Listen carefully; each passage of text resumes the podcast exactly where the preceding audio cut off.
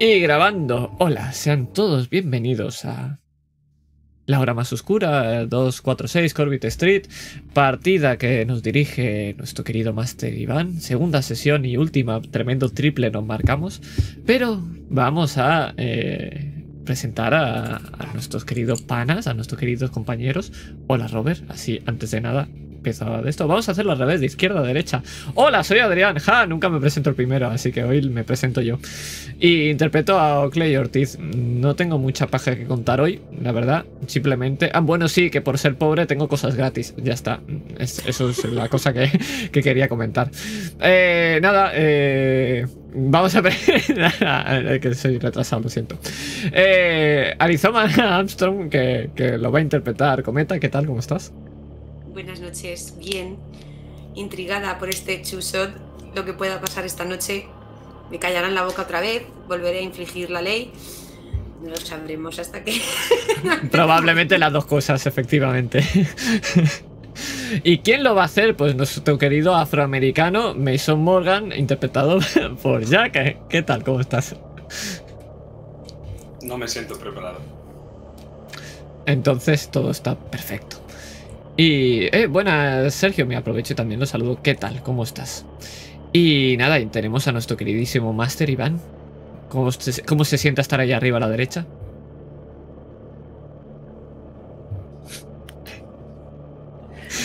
Iba a decir algo so- sobre arriba, pero, pero no voy a decir. Eh, decir que hoy para la ocasión me he preparado con esta camiseta, que no se va a ver bien, pero pone que todos vamos a morir. Ah, ma- maravilloso, me parece genial. Entonces, creo que, que he cogido la adecuada para hoy, porque es Vale. la segunda y puede que última partida. Vale, Yo lo voy a dice Robert que se escucha un poco más bajito al resto. Me voy a bajar yo entonces. A ver si así ya Oh. más o menos se equipara. A ver, el importante aquí es el inspector, lo sabemos todos. Da igual que se escuche a otra. Vale, me, me he bajado un poquito. Así que. Así que nada. eh, pues, pues. No hay dentro intro. Así que te dejo en tus mandos. Dentro. Señor Eh, vale. Sí, decidnos si se nos escucha bien, por, por favor. Y bueno, ¿quién se ha preparado el resumen? Mm. No tengo música para el resumen también. Bueno, con esta misma no pasa nada. A ver. Hoy va a ser un resumen normal y corriente, sin idas de olla ni, ni droga porro, como en ciertas partidas, pero. Pues, ¿qué pasó en la anterior partida? En 2, cuatro- código 246. Básicamente empezamos en una gasolinera viendo un poco a cómo se relacionan Mason Morgan y Arizona Armstrong, que son dos patrulleros que están de servicio por la noche y antes de que acabe su turno, reciben una alerta de un 246 en Corbett Street. Van allí y se encuentran una agradable y para nada siniestra casa que alberga un cuerpo muerto, fallecido, despedazado prácticamente por un hacha, con unos símbolos extraños. Tiene al lado eh, a un señor esposado a un radiador y arriba parece que está el perpetrador de estos macabros hechos.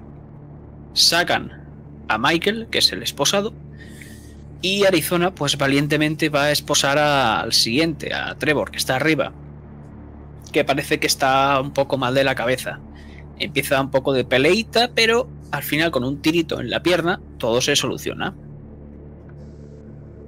¿Qué pasa? Cuando los patrulleros ya han limpiado la zona, tiene que venir el bueno del inspector Ortiz. Y, para desgracia, para él, empiezan a ocurrir cosas bastante extrañas y bastante siniestras. Encuentra en una parte de la casa, en el sótano, una cámara de aire que parecía albergar algo que está ahora solo oscuro, sin nada más. Eh, encuentra uno de los casquillos de bala, que deberían de haber dos, un espejo le dispara rompiéndose y haciéndose daño, y después saca un casquillo. Y por último también, cuando empieza a haber más y más locura, y Oakley decide huir por su vida, pues se encuentra un bloc de notas, pero cobardemente decide no cogerlo y huir. Entonces, el capitán Brooks está esperando ahí y le hablan un poquito de lo que ha pasado dentro, que han tenido, que no, y eso, y asigna a nuestros dos agentes al inspector. Después van a, comisaría, buscan un poco de información de la casa, que parece ser que el propietario Soren Lehman, que la pilló en una subasta policial o subasta pública, lo que más le guste a Jack. y después procedieron también a hacer un interrogatorio. No sale tan bien como esperaba y parece que el señor Michael esconde un poco más de, lo que parece. O no quién sabe. Tendremos que esperar a que, a que aparezca ese abogado para saberlo. Pero de lo último que vemos es cómo Ortiz llega a las pocas horas, tarde, por supuesto, porque ha ido al hospital a hablar con Trevor, el que tenía el tiro en la pierna. Solo habla de la oscuridad, parece que se ha arrancado los ojos, y continuamente balbucea una serie de palabras, fresco y seco, libro, desmayo y muchas otras cosas, sin sentido, o parece sin sentido. Y por último vemos como el capitán Brooks les entrega, primero, le enseña a Ortiz el otro casquillo de bala, y después le entrega el blog de notas de Franklin que había dejado en la casa. Y ahí pues obtienen bastantes pistas que seguir. Y justo lo dejamos entrando en la casa del señor Soren Liman. Y justamente por ahí es donde vamos a continuar.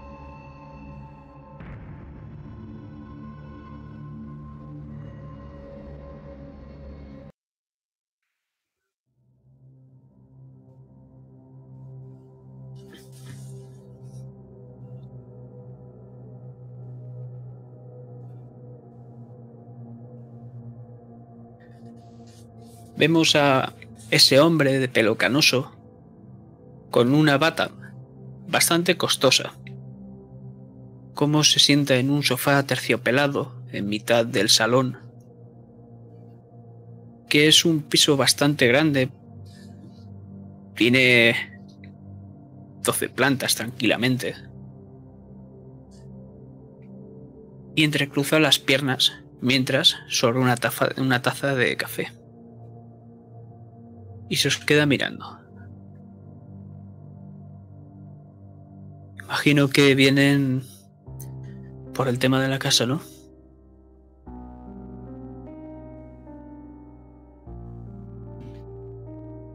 Estoy repasando la libreta y no contesto. Miro de reojo a, a Mason. Le hago como un cabeceo.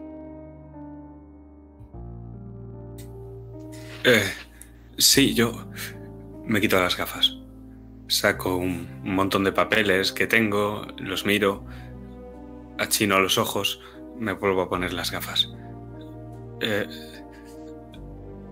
miro a Arizona. Estoy sentada en medio de los dos. Miro a un lado y miro a otro. Sí, señor Limán. Venimos por la casa y por las personas que contrató.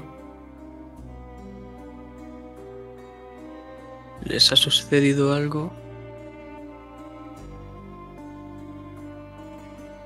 ¿Por qué les contrató? ¿Cuál era su misión en esa casa?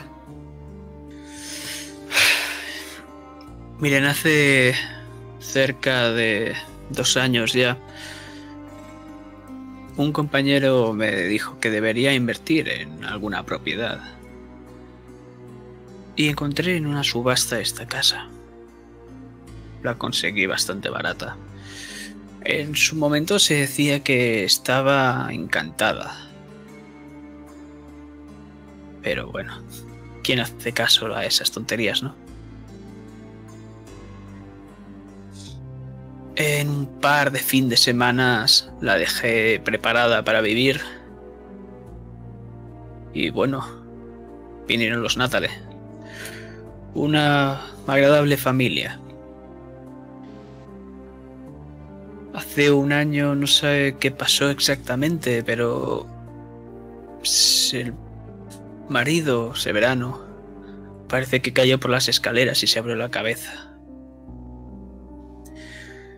Directamente internado al hospital en un estado de catatonia del que aún no ha salido. Desde entonces la madre decía que veía muchas cosas, que oía muchas cosas raras. Y hace un mes directamente decidió entrar en psiquiatría por sí misma, por su propia voluntad. Dijo que no podía aguantar más, que por la una noche vio a una especie de espectro mirar a sus hijos dormir. Esa noche durmieron en el coche y después los mandó con sus tíos fuera de la ciudad.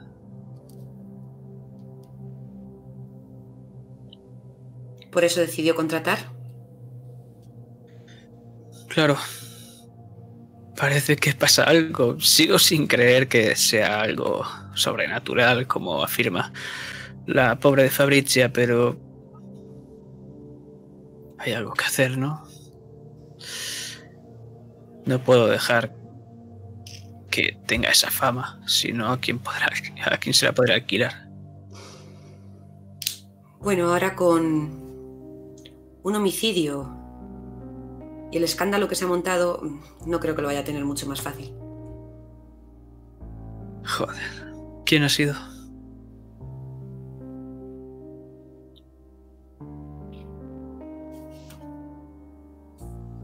El, ese tal Franklin. Pero... em, no se moleste si somos nosotros los que hacemos las preguntas, señor Lehman. ¿De dónde salieron esos investigadores? ¿Cómo contactó con ellos? Pues no crea que fue fácil. Estuve una serie de horas buscando por internet hasta que di con ellos. Contactamos y bueno. Vinieron hace unos tres días.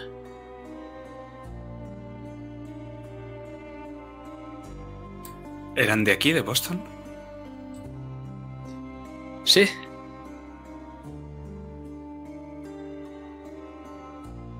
Curioso. Eh, miro Arizona. ¿Y no los conocía antes de eso? No, nunca he tenido que recurrir a investigadores. ¿Qué puede decirnos de ellos? Cualquier cosa que le llamara la atención, cómo eran, cómo se comportaban.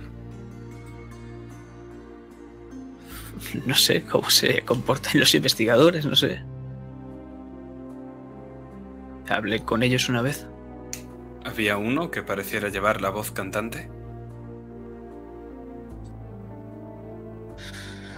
Desgraciadamente, este era Franklin.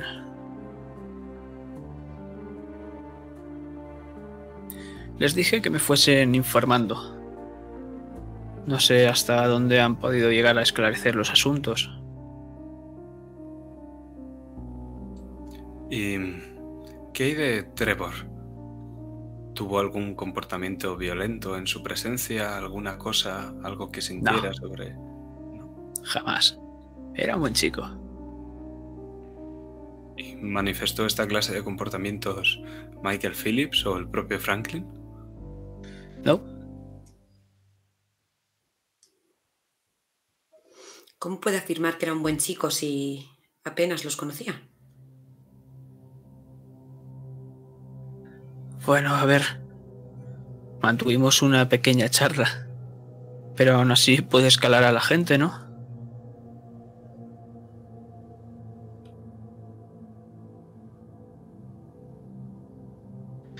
He preparado da un pequeño par de golpes con un blog que tenía al lado.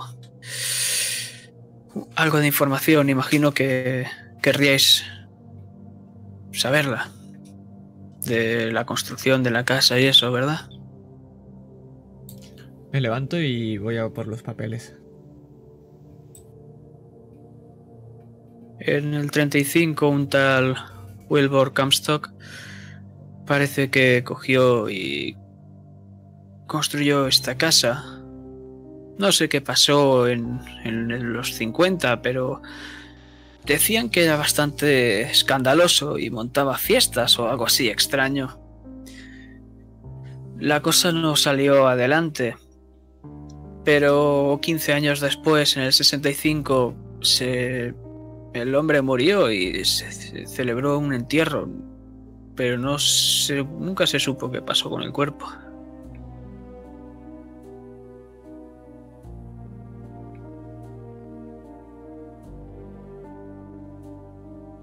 ¿El resto de la información está en los papeles? Por supuesto. Gracias, señor Lehman. Si tienen alguna pregunta más, disparen.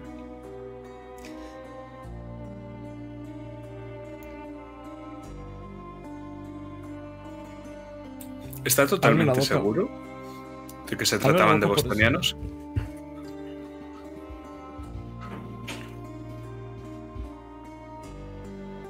Sí, vivían por aquí cerca de alguna ciudad, pero exactamente de aquí no eran. Ya saben, es algo grande. Boston. Pero antes nos ha dicho que sí. Si alguien es de Charlestown, se le nota en el acento, ¿verdad? No es lo mismo si es de Cambridge. ¿Dónde quiere llegar, señor agente? Me gustaría saber si me ha mentido.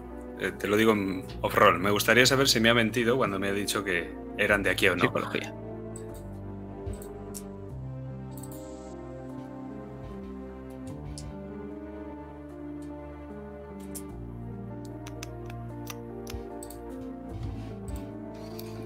Fallo.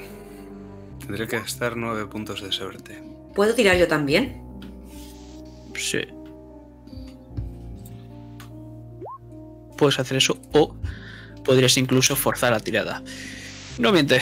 Al menos que él sepa, son de aquí. Vale. Son de Boston.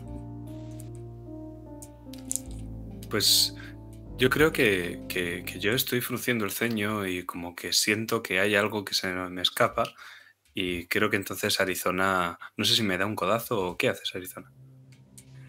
Te miro fijamente. Me quedo con la palabra en la boca y yo miro al inspector. Antes lo he cortado.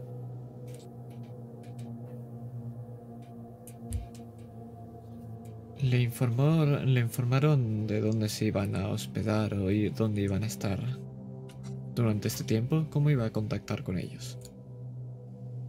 No, me dieron su número de teléfono y poco más. Dijeron que buscarían algún hotel cerca, pero cerca de la casa, claro. Cerca de la casa. Creo que con esto es suficiente. Cojo los papeles y me empiezo a marchar. Todo el rato estoy pensando. Y cuando me paso por al lado de los policías, eh, los agentes, me paro un momento y, me giro. ¿Cree usted en algo de esas historias que se cuentan?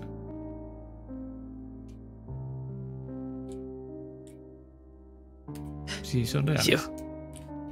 Sí, por supuesto. Ya se lo he dicho, inspector. Yo no me creo nada de eso. Bien hecho. Y me dirijo a la salida.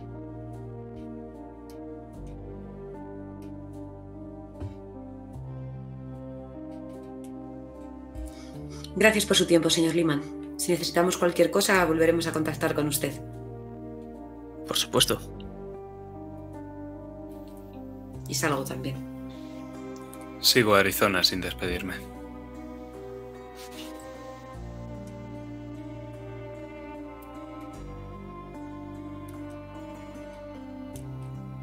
Y justo cuando se cierra la puerta, andáis un par de pasos y os metéis en el ascensor, vamos a veros como mientras va bajando lentamente todas esas plantas, os quedáis mirando el blog de notas.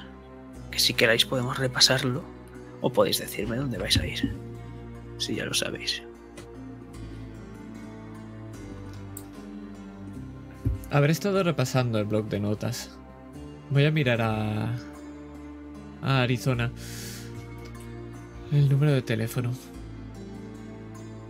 Cuanto antes, por favor. Voy a mirar a Mason.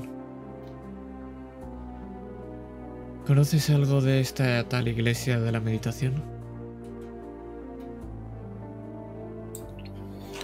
No, creo que no. Pero pod- podremos mirar en la sede del obispado en Boston. Si es católica debería de estar ahí y si no, pues al menos deberían de haber oído sobre ella. Parece que sabes cómo buscar iglesias. ¿Cómo? Que parece que sabes cómo encontrar iglesias, así que este será tu trabajo. Sí, señor. Y yo sé marcar por teléfono. Y te enseño mi móvil. Dando ya tono. ¿En el ascensor? Creo que es- debería esperar a que salgamos. Y justo es cuando hace cling y se abre la puerta. Y salgo el primero.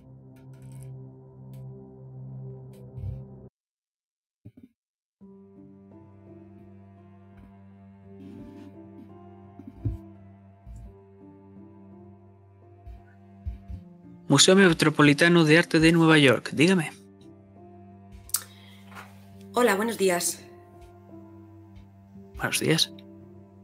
Eh, perdone, ¿es el Museo Metropolitano de Nueva York, me ha dicho? ¿El mismo? Ajá. Eh, Y cuelgo.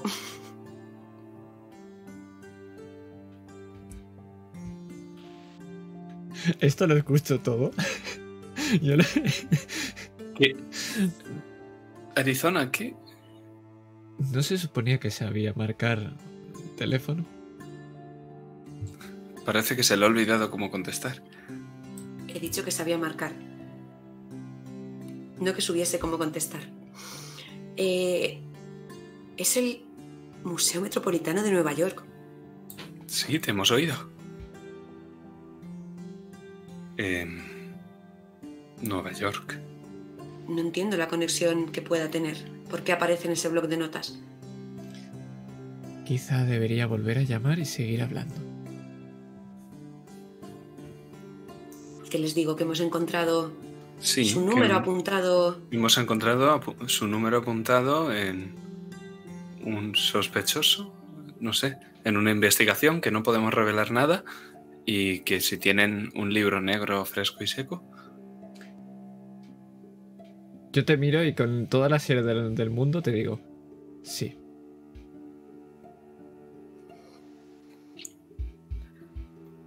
Arizona se ha quedado avergonzada, está bloqueada desde la noche anterior, desde que vio cómo actuaba el inspector. Está no para de darle vueltas a- en su cabeza. Entonces, al ver que, que no está cumpliendo con su trabajo, que, que está volviendo a meter la pata y que encima su compañero y el inspector se están medio burlando de ella, eh, se adelanta unos pasos con el teléfono marcando, pero para que esta vez no escuche la conversación.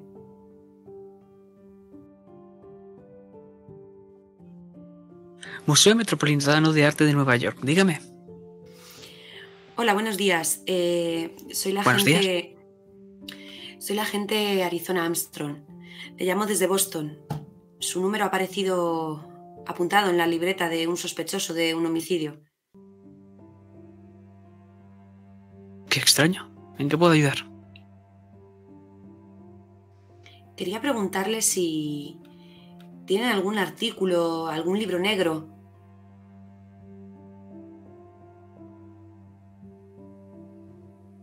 Espere.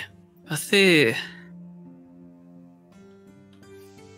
creo que un día o puede que dos. Me contactaron, me contactó un hombre. Preguntó cómo se podía mantener en perfecto estado un libro de hace tiempo. Y le dije que debía estar en un, libro, en un sitio fresco y seco. En un lugar fresco y seco. Sí. Y sobre un libro negro, concretamente, algún libro negro que tengan ustedes, algún cuadro, algún... Espera, señorita, eh, en el mundo hay unos cuantos libros negros. Bueno, preguntaba específicamente por los que pudiesen tener ustedes. ¿Unos cuantos? ¿Le importaría hacer una recopilación de esos cuantos con títulos, autor y fecha de la obra?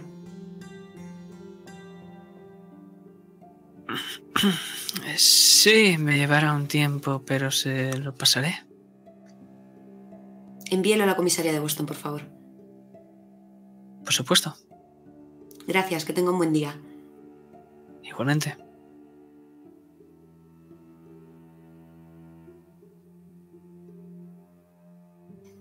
Cuelgo y vuelvo hacia donde están ellos con el móvil en la mano y espero a que termine su conversación para, para contar lo que esta vez sí he preguntado. La conversación seguramente será un silencio incómodo mientras miro como él está mire, buscando en el móvil y me va mirando y sigue buscando y yo con la mirada fija al teléfono. Es más como que me quito las gafas para mirarte a ti, pero me, me las pongo para, para mirar el móvil y queda bastante ridículo y al final es todo muy ineficiente porque no doy la apariencia de ser alguien que no tiene deficiencias visuales, pero tampoco termino mi trabajo.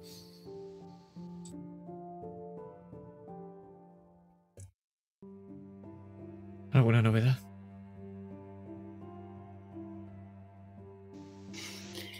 Hace un par de días les llamó un tipo preguntando cómo mantener un libro.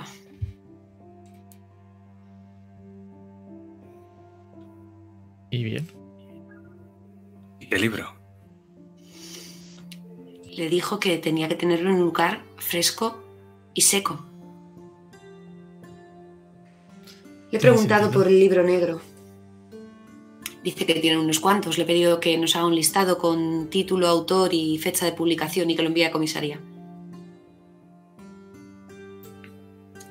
Le has dicho que estamos en el seno de una investigación policial y que es muy importante. Sí, y es igual que si le hubiese dicho que he desayunado tostadas con café. Vaya. Agente Armstrong, si usted tuviera que guardar un libro en un lugar fresco y seco en una casa, ¿dónde lo haría?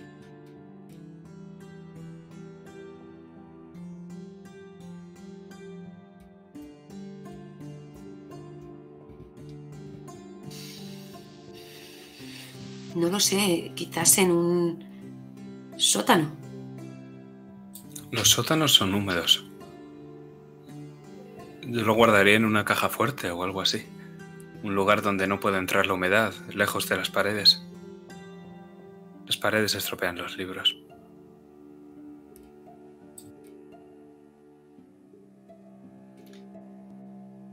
Habrá entonces que buscar quizás si hay una, casa, una caja fuerte en esa casa. En la 246. En, eh, quiero decir, en Corbett Street. Sí, en Corbett Street. Parece que esos investigadores querían hacer algo, si no, no hubieran quemado esa llave allí y parece que estaban en, bus- en búsqueda de esa propia casa desde hace tiempo. ¿Y en qué se basa para decir eso, inspector? En que ¿Fue el señor Lehman quien les contrató? En que ese maldicido no me hubiera mentido desde el principio. Pero ¿y si ellos eh, encontraron el libro y- e intentaron guardarlo en un lugar fresco y seco antes de entrar en la casa? Por eso la llamada.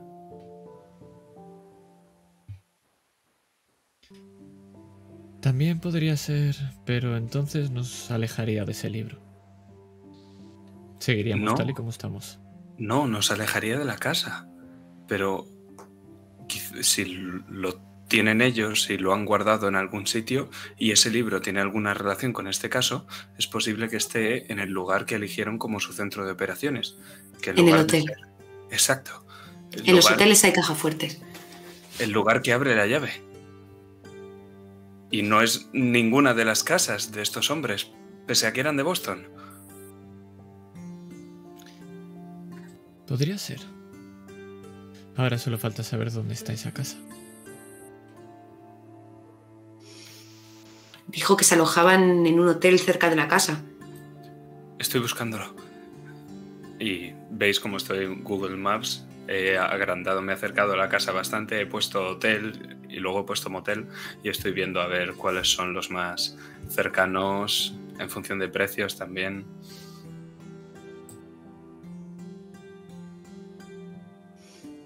Como requisito que tengan caja fuerte. En un motel no creo que haya. Marco la casilla en Google Maps. Hay unos cuantos.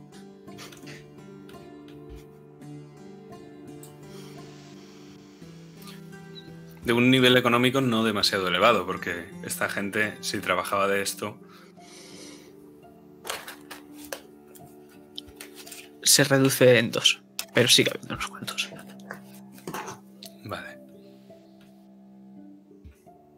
Suspiro. Tendremos que buscarlos uno por uno y O preguntarle a Michael.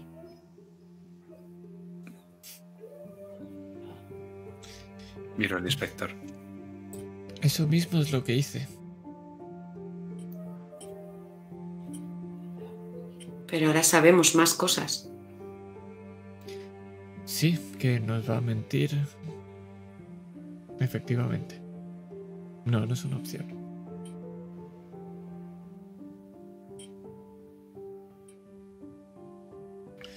Tan solo nos queda seguir, ir a la iglesia y quizá ellos hayan contactado antes.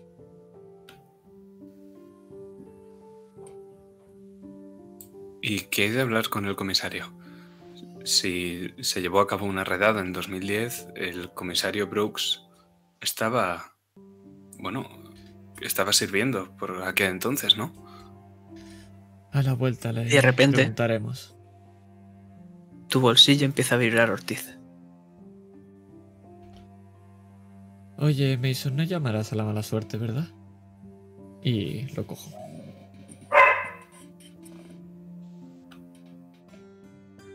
Ortiz, Eh, capitán. Pásese por comisaría. Parece ser que su compañero Gerbert ha encontrado un par de cositas. Las tiene en el archivo. Ahora mismo de camino. Y cuelgo.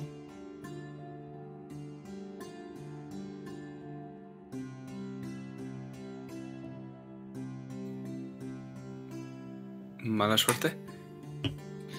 No, al contrario, buena suerte. Vayamos a la iglesia y pasemos a la comisaría. En ese orden exactamente. Sí, señor.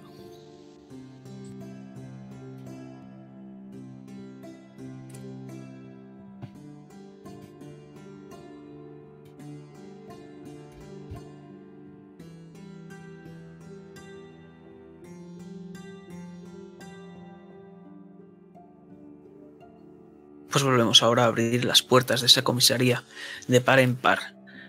Subimos las escaleras y en vez de seguir recto hacia donde estaría el resto de vuestros compañeros y el capitán Brooks, giramos a la derecha a un pequeño cuartelillo que hay, en el cual el agente Gerbert,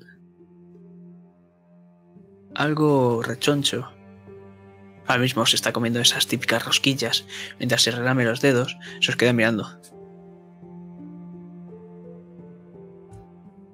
Se habrá lavado las manos antes de preparar los archivos, ¿verdad? Sí, por supuesto. Lo cojo y lo cojo con mucho asco.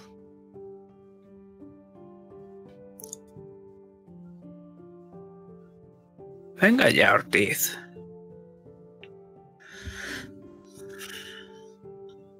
Mire, hemos recogido varias cosas.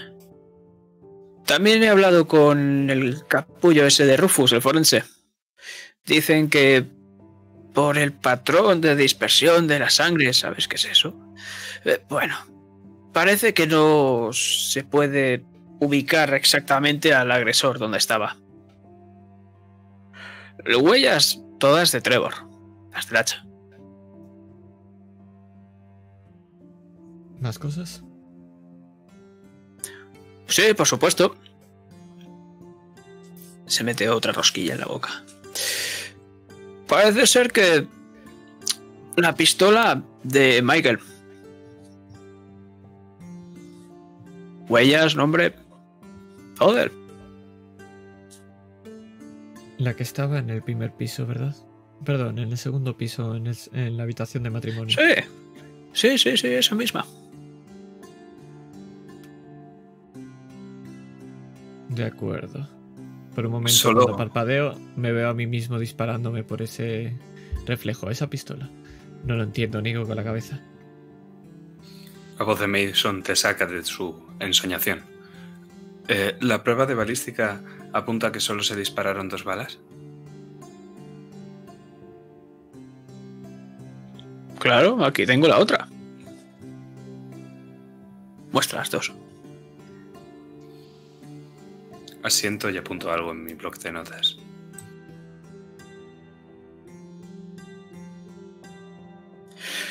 Bueno, eh, también hemos conseguido esto. Del coche de Franklin estaba aparcado cerca.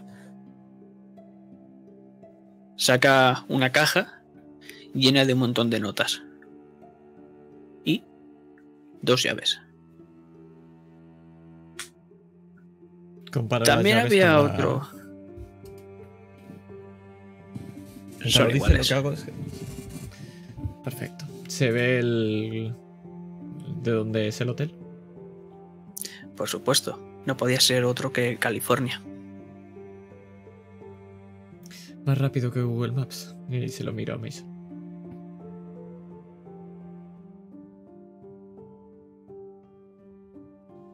No Parece contesto. ser que estaba el coche también de Michael más atrás.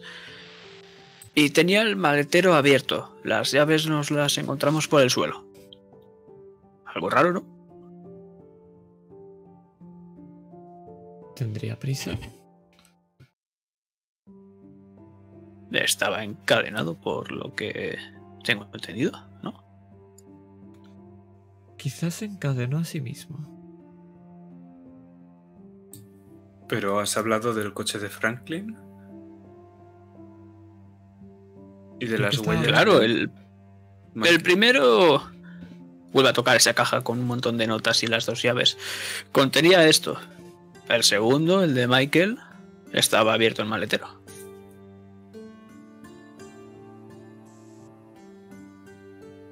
Ya.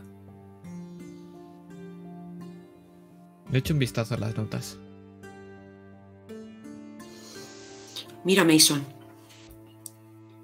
Michael nos aseguró que los tiros provinieron del piso de arriba. Su pistola con sus huellas, pero supuestamente el que disparó fue Trevor. Creo que. Creo que mataron a Franklin. Bueno, que no lo mataron en ese lugar y que luego las cosas se llevaron a la casa. Y creo que Michael miente cuando dicen que todo ocurrió en la casa. Porque si nos iban a dejar el maletero abierto? ¿Y las llaves en el suelo? A no ser que, que lo hubiera atacado dentro de la casa y le hubiera quitado las llaves, no sé. Pero creo que Trevor no murió en la casa. Y puede que Franklin no lo pillaran en la casa tampoco. Entonces algo ocurrió para que Franklin estuviera así antes de entrar en esa casa. Ortiz, cordura. Como Baby también. ¿Verdad que sí? Pues sí, la verdad que sí. Ojo. Éxito difícil, madre mía. Un puntito.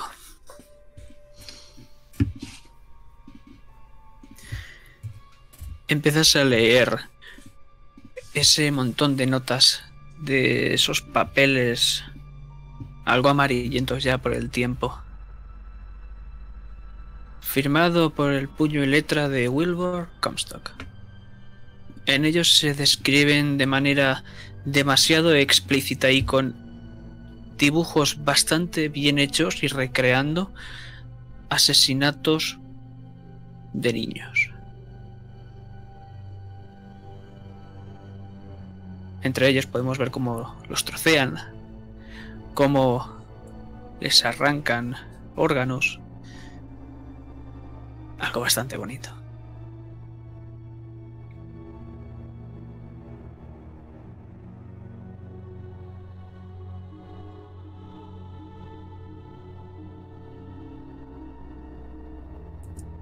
Wilbur Comstock. WC. Busca ese nombre. Dime si era un constructor. Mason. Voy. Teclado en el móvil.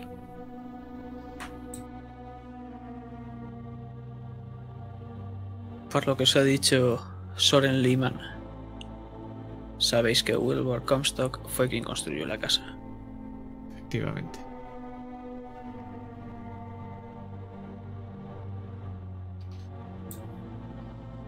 ¿Qué pasa, inspector? Eh, ¿Estaba Comstock en esas notas? Sí. Además, eh, con explicaciones demasiado explícitas de cómo asesinar a infantes. El boli se me cae de la mano conforme es- estaba escribiendo esto. Te miro.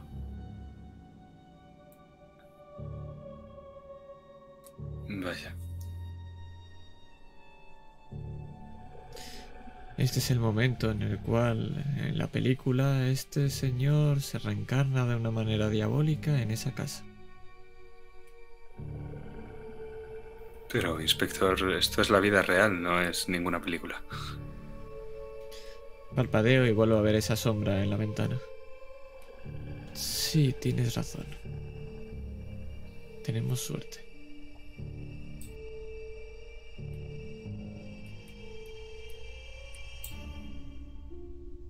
¿Y dices que esto estaba entre las notas de Franklin? ¿En el coche de Franklin?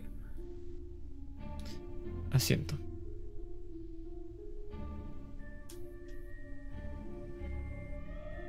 Además, entre ellas puedes encontrar un montón de anotaciones de la iglesia de la meditación, por supuesto.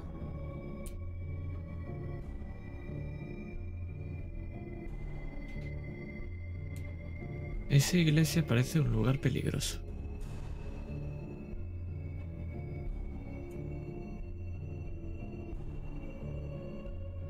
De acuerdo, quizá lo ideal sería pasar primero por el Hotel California. ¿Alguna objeción? No, inspector. Ninguna, señor inspector. De acuerdo. Eh, agente Armstrong, vaya a comunicarle, a preguntar al capitán Brooke sobre... Y cojo las notas y te señalo. La redada del 2010, por favor.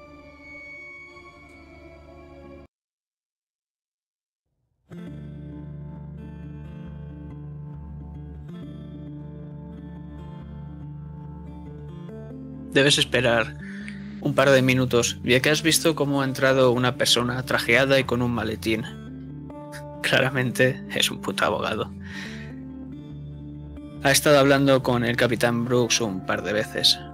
Y justo ahora está saliendo y empieza a dirigirse hacia donde estaba Michaels. Pero el capitán te mira y te hace un ademán para que entres.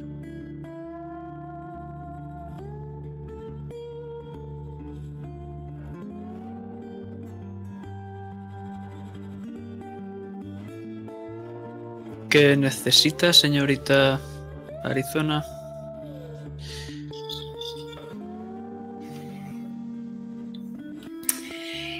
Eh, capitán,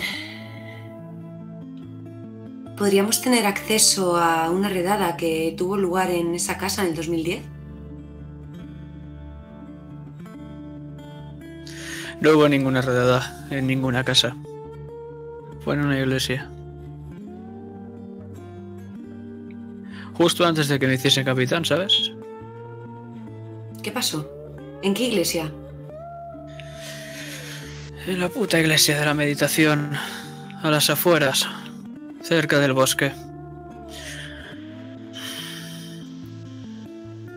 ¿Qué ocurrió? Para, para la prensa fue todo un éxito.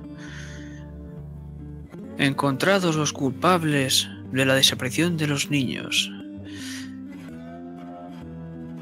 Pero en realidad no fue una victoria. Encarcelamos solo a dos. Gabriel Bartholomew y un tal Samuel Taggart. El primero, Bartholomew, por supuesto. Pero el cabrón de Bartholomew se escapó. Ni puta idea de dónde cojones está ese cabrón. El segundo, supongo que estará por aquí, salió hará un año.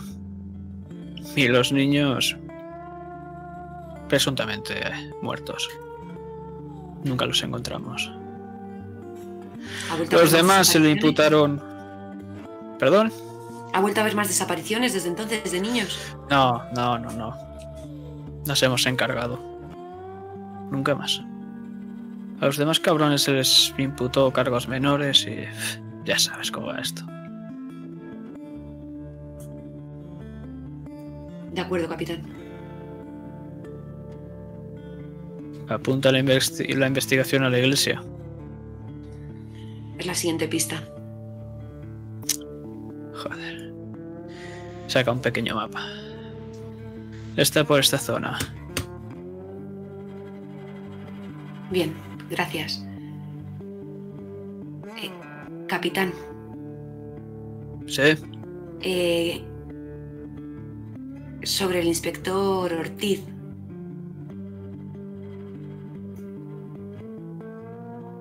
¿Qué sucede? ¿Le ha vuelto a cagar el cabronazo? Eh, no, nos está siendo de gran ayuda, llevaba usted razón.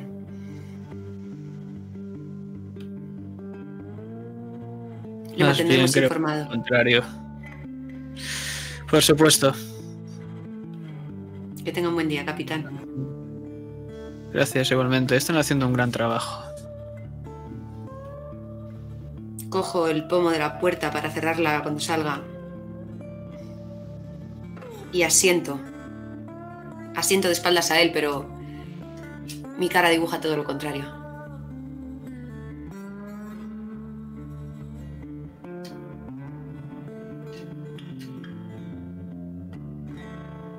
¿Dónde vais? Goes to de hotel, creo. Sí, ¿no? Mejor. pero antes de meterse en- antes de meterse ahí, vamos al hotel. Estaría bien. Poner- Sí, hotel. Mientras vamos en el coche voy diciendo, ¿Taggart? Taggart. ¿Me suena de algo?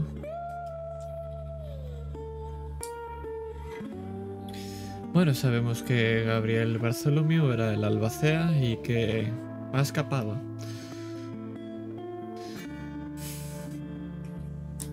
Habrá que tenerlo en cuenta.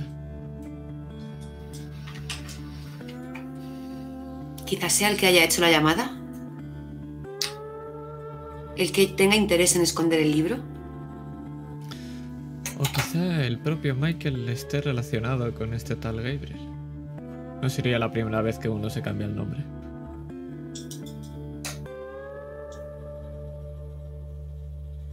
¿Y se esposa a sí mismo? Y mete las esposas... Y mete la llave de las esposas en... Sí, bueno, sí, supongo que podría haber hecho eso. De alguna manera quería parecer una víctima, eso está claro. Bueno, veamos ¿Y si, ese hotel. ¿Y si fue Franklin sí. quien puso las esposas a Michael? Al fin y al cabo él tenía las llaves. Quizá lo descubrió. O en un acto de enajenación. Eso explicaría por qué estaba el maletero abierto y las llaves en el suelo. Que Michael fue sorprendido en su vehículo y Franklin... Las notas que encontramos eran de Franklin. Era su letra.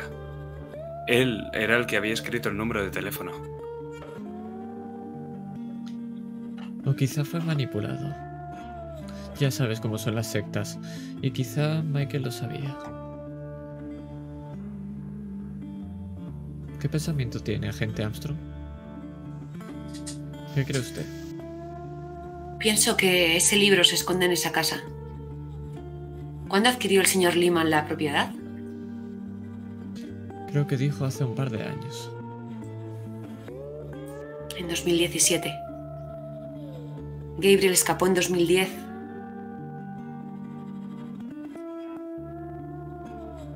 ¿2010-2011? No es casualidad que una persona con tanto dinero invierta en una casa con fama ya de encantada, que cuenta con la desaparición del cadáver del, propio- del anterior propietario. ¿No tendría algún interés en lo que contenía esa casa? Quizá justo en ese está. momento es cuando el coche llega al Hotel California. No importa, vayamos.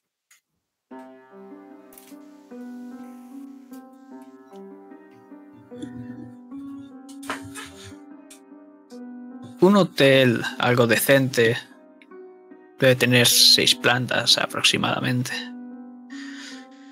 Las dos llaves que tenéis marcan habitaciones 400 y 402 respectivamente. Y tiene estas típicas puertas que son de estas giratorias. Y cerca de, de ellas está un coche completamente negro con los cristales de atrás tintados. Aparcado.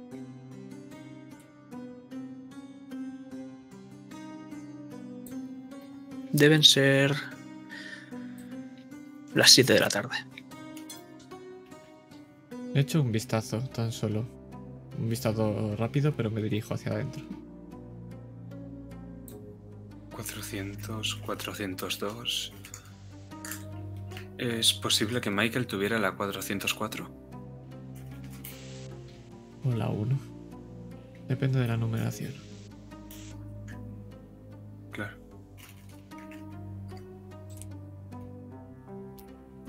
¿Podría ser el tercer coche que nos falta, este? El de Trevor. Tiene pinta, desde luego no ha vuelto por él. Busquemos sus llaves. Cojo la llave de Michael. Me encargo de esta habitación.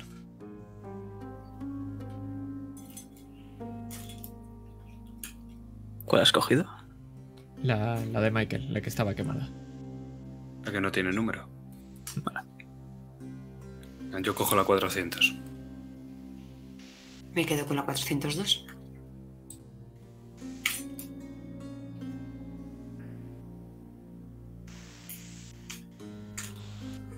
Después de un par de conversaciones con el recepcionista, simplemente os señala hacia el ascensor. Un ascensor espacioso podría albergar incluso 10 personas tranquilamente. Y... ¡cling! Cuarta planta. Un par de metros más hacia adelante, hacia la derecha, encontráis las típicas puertas que van de dos en dos. Parece ser que en la 402, ahora mismo, hay un par de personas haciendo la limpieza de la habitación.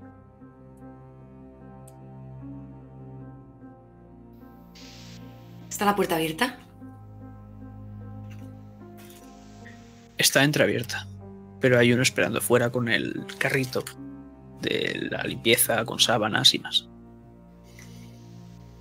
Eh, buenos días, eh, agente Armstrong. Bueno, ya tardes, ¿no? Buenas tardes. ¿Se han tenido ustedes tiempo de comer? Bueno, ya sabe cómo va esto, ¿no? ¿Qué desea? Eh, por favor, eh, dígale a sus compañeros que dejen de limpiar. Esta habitación forma parte de mi investigación policial y no quiero que destruyan pruebas o huellas que puedan servirnos. C- Claro, por supuesto. Ahora mismo. Desaparece. Pero ahora nos vamos a ir a las otras dos habitaciones. Abrís las puertas a la vez. Y en la de Michael solo puedes ver la típica cama hecha. Parece que ni siquiera se haya tocado. Típico televisor, cuarto de baño correspondiente. Pero no hay nada que te llame la atención. En cambio, en la 401 lo que podemos ver es una copia prácticamente idéntica, aunque las sábanas están sin hacer todavía, pero en la mesa hay un destornillador. Pero mientras seguís buscando Arizona, escuchas cómo se cierra la puerta y el señor parece hablar... Tírame a escuchar.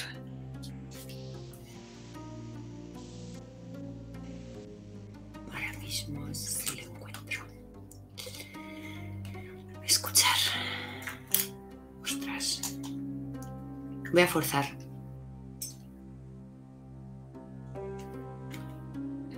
Para forzar,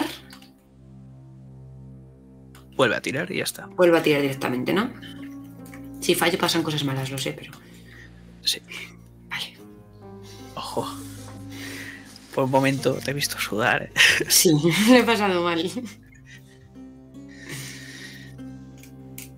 Escuchas cómo les está metiendo prisa. Están algo nerviosos. Normalmente que te digan que esto pertenece a un caso. eh, Creo que agobia a los trabajadores. Y rápidamente escuchas cómo se escucha un como si estuviesen colocándolo todo bien. En ese momento me doy la vuelta hacia el carrito que estaba afuera, si todavía no ha partido con él. Eh, perdone, ¿aquí es donde vacían el contenido de las papeleras? Sí, está justo la papelera ahí delante. ¿Han vaciado alguna papelera de esta habitación o de las dos anteriores? Da igual, me quedo todo. Y saco el, saco grande de, del cubículo donde llevan para ir vaciando las, las papeleras. ves como dos personas más, algo apresuradas, se ponen un gorrito y se abrochan los botones. Eh, Si me disculpa. Y empiezan a salir. Perdonen, eh, ¿sus nombres? Y saco un pequeño blog de notas que llevo para apuntar. El de los tres. Sí, por supuesto. No hace falta que los des. Es por si falta algo en la habitación y lo tienen ellos. Efectivamente te dan esos tres nombres con sus apellidos y si quieres direcciones y números de teléfono. y si no les dices nada más, van a empezar a irse.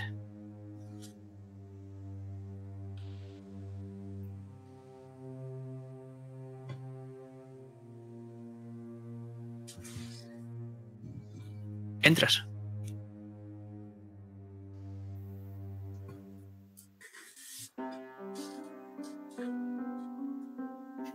Lo que puedes ver es como la mesa está sucia. Tiene algún tornillo.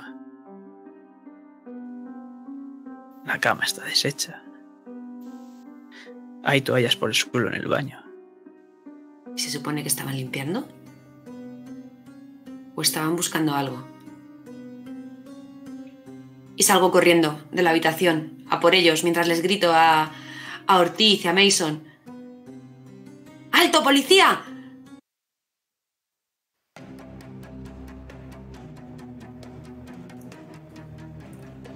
Constitución. Mason, Ortiz, joder.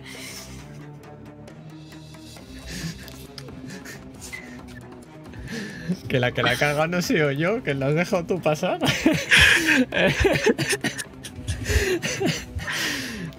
Eh, el- yo me enteraré o vamos mucho más a- a- al tiempo. Os enteraréis, pero antes va a tener lugar la acción Claro. de esta gente. Eh, eh, eh. Buah, menudo tirito en la pierna arregla. Madre, madre, madre. Vaya. Están bajando las escaleras. Los alcanzas.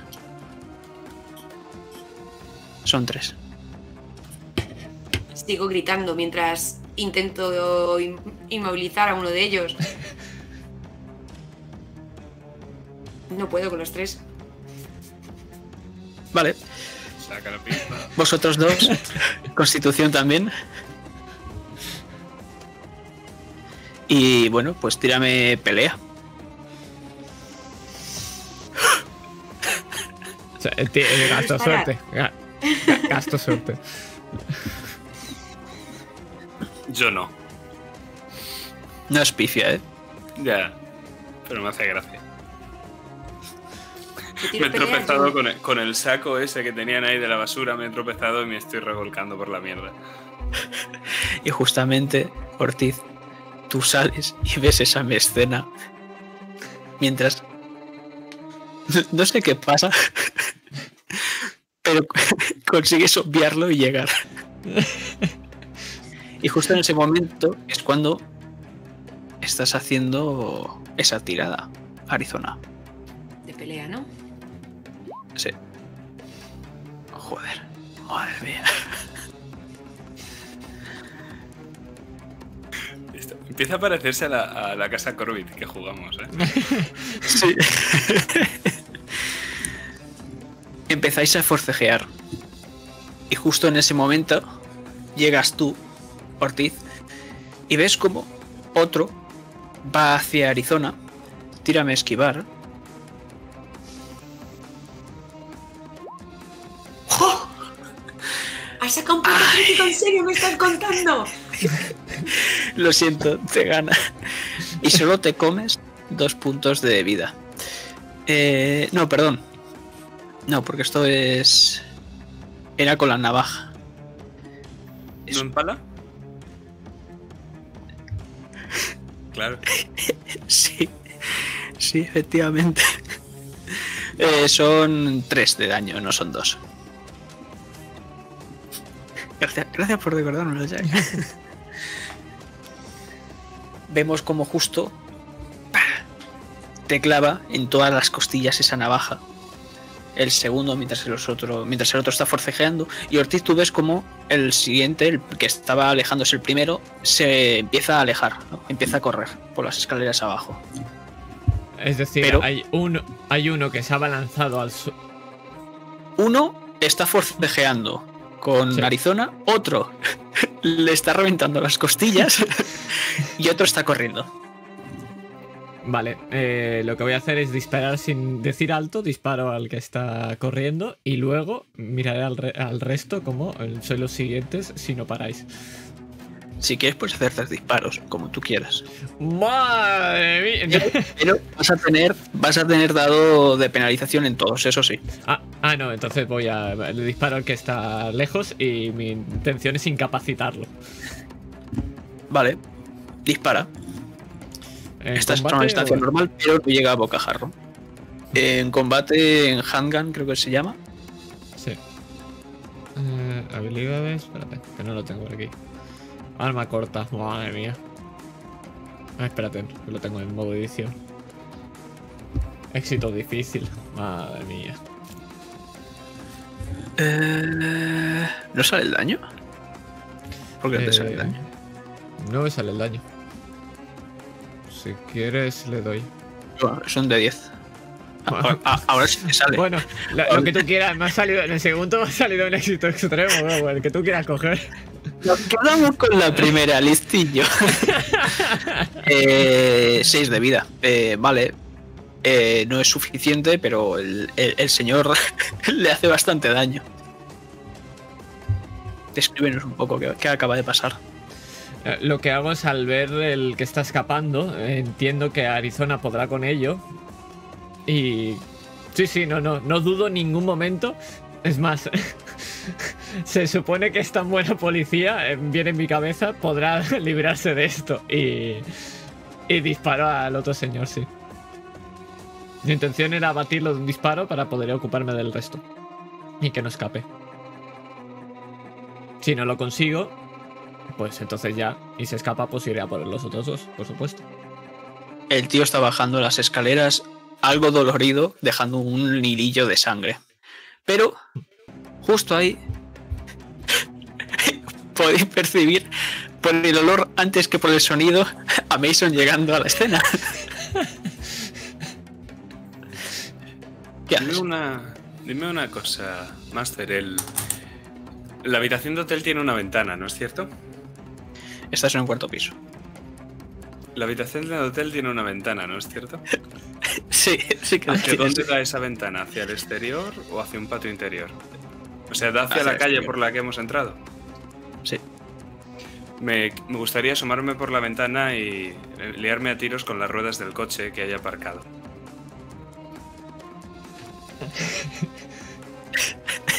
disparar. Pues disparo. Es dificultad difícil. Voy a disparar a las dos ruedas que puedo ver desde el ángulo que tengo. Y una vez haya hecho esto, entonces sí que bajaré por las escaleras. Entonces tienes un dado de penalización en cada además, en cada disparo. Los dos presuponen que puedes seguir aguantando cuchillazos. Digo que, digo que disparo a las dos ruedas que puedo ver, a las que no puedo ver, no. Claro, por eso. Ah, Una rueda, un disparo, otra rueda, otro disparo. Son con penalización cada disparo y tienes eh, tiene que ser un éxito difícil. Entonces disparo una sola rueda, no. Entonces tiene que ser solo un éxito difícil y ya está. De acuerdo. es un fallo. No fuerces, por favor. Puedo forzar la tirada, ¿no es cierto? Es combate, no puedes. Ah, pensaba que sí. Ah, Pues ya está. Empiezo a. a- Me levanto, muy desorientado. Me, me engancho con la ventana y me engancho un poco con las cortinas mientras estoy quitando el seguro del arma. Entonces, de momento, me he enganchado por las cortinas. Se escucha un disparo que va al techo. qué útil es Mason. A- al menos Arizona para el daño. ¿no? Al menos te la para con el pecho. Eh, Arizona, ¿qué haces? Pues voy a sacar yo mi pistola y voy a disparar a bocajarro. A uno, a los dos. Eh, al que me está apuñalando. Porque está feo. Me apuñala. Si, si quisieses disparar a los dos, los tienes al lado, no tendrías ningún dado de penalización porque se compensa con el de bonificación. O sea que tirarías normal los dos tiros. Vale, pues disparo Si los quieres. dos. Adelante.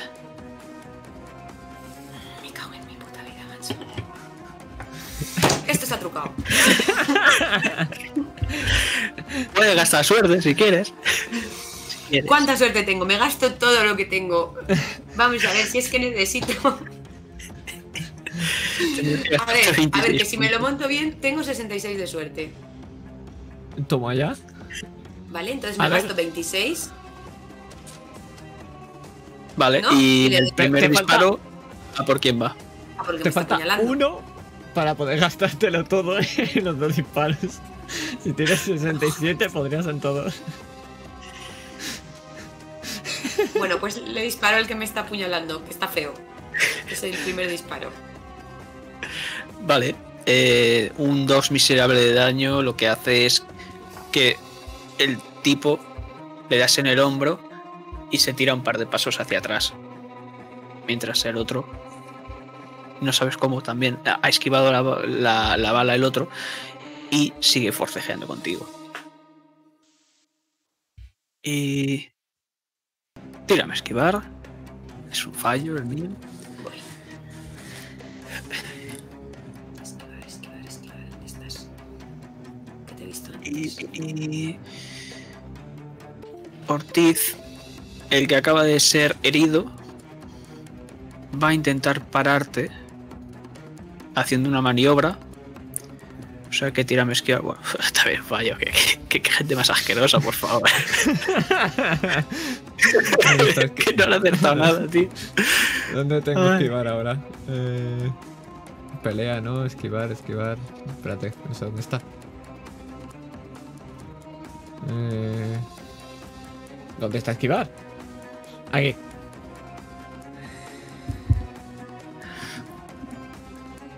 Es un fallo. Los dos, ganaría defensa igualmente. No pasa nada.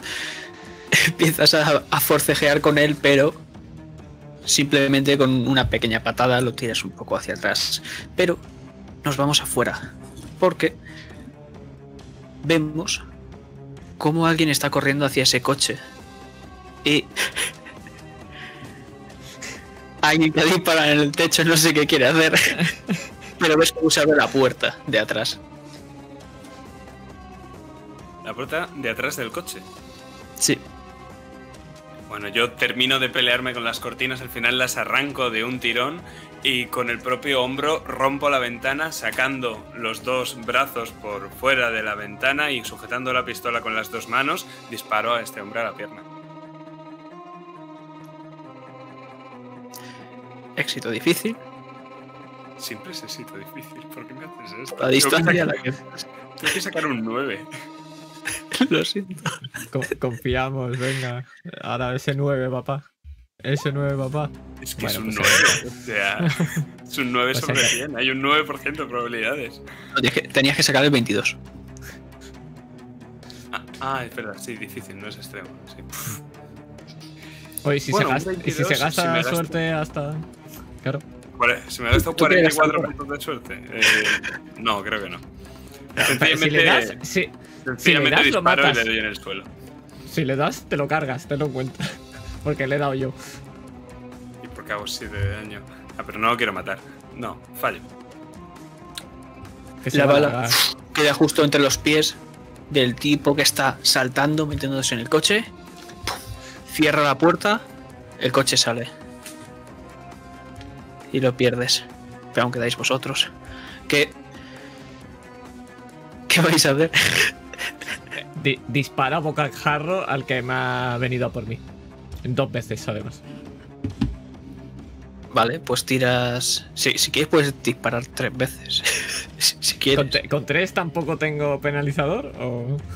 Eh, disparo se compensa con el bocajarro. Vale, pues tres veces. Si veo que se muere, le doy al otro, ¿vale? Prim- No me des a mí. primera, primera, Eh, sí, sí, sí, se muere, se muere. Tercera. se muere mucho. se muere mucho, sí. Vale, ya. Y el segundo intentaré ir a la pierna, ¿vale? No quiero matarlo. quiero dejar uno vivo. A ver. el otro también se muere. No me des a mí el tiro que te sobra. También te lo No digo, puedo, ¿sabes? no puedo incapacitarlos, no funciona así, no, no hay un golpe de incapacitación. A ver, es que le has hecho una herida grave y le estás disparando otra vez. Bueno, pues me los cargo. Que le den por culo, me los, me los cargo a los dos. Tres disparos rápido, me acerco a uno rápido, le, pongo la la pistola en el pecho, disparo, sale, cae hacia atrás, cae por las escaleras, me mira el que está agarrando a Arizona, levanta las manos y dos disparos más.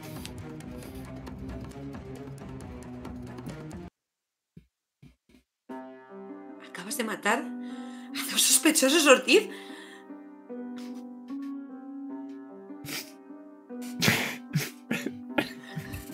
Perdón.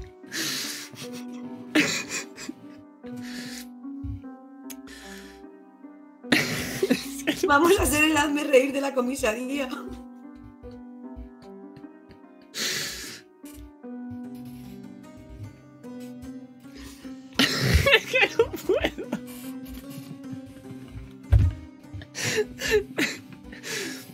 Ay.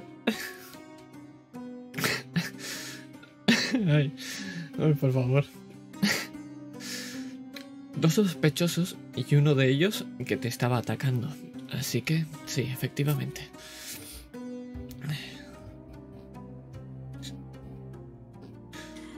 Y lo que hago es... Ha escapado. Me Mi- cago en la puta, ha escapado. ¿Dónde está Mason? Mason está mirando la ventana abierta y tiene varios pensamientos. Pero finalmente cierra la ventana, pese a que ha roto el cristal. Suspira y se da cuenta de lo mal que huele. Empieza a bajar las escaleras, con la cabeza agacha. Reviso los cuerpos de estos hombres y no solamente reviso, sino me huelo que... Me huelo algo y quiero fijarme también en su piel, si tienen alguna marca, algún tatuaje o algo.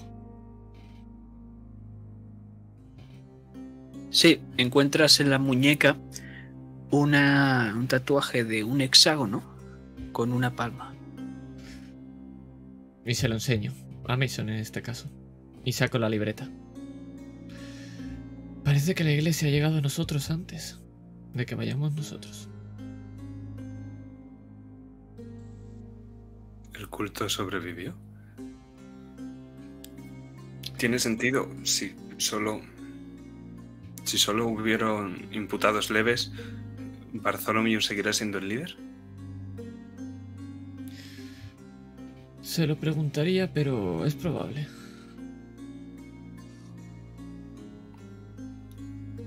Me incorporo llevándome la mano a las costillas. Sea lo que sea que estuviesen haciendo en esa puta habitación, no han terminado. ¿Estás herida? Da igual. N- No, no da igual. Me acerco a la recepción, que creo que está cerca. ¡Un botiquín! ¿Tienes un botiquín? Está paralizado del miedo. ¡Te estoy No hablando! la cabeza. Necesitamos Ves un como una mano temblorosa señala hacia atrás. Lo aparto de un empujón. Estoy molesto. Empiezo a buscar un botiquín con rabia. Yo saco la radio y empiezo a notificar que no sé qué código es, pero él me he cargado a dos, a dos personas. El, el código, el capitán Brooks estará contento de las noticias. Efectivamente, ese código. Oficial herido es un 10-13. Pues un 10-13 y dos muertos. Chuque yo. ¿Y y por qué no había tres? ¿no? Porque el tercero se ha ido muy rápido. Al poco la- empiezan a venir varias patrullas y una ambulancia.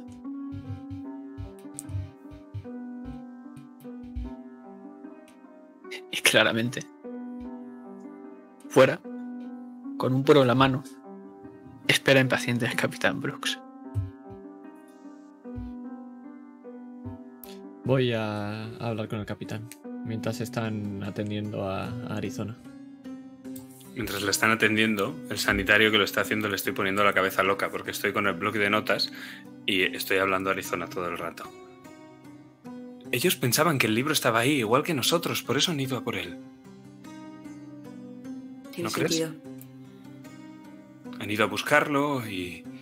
Y bueno, a lo mejor habían limpiado ya todas las habitaciones, por eso no hemos encontrado nada en ellas. Esa estaba sucia, esa seguía sucia.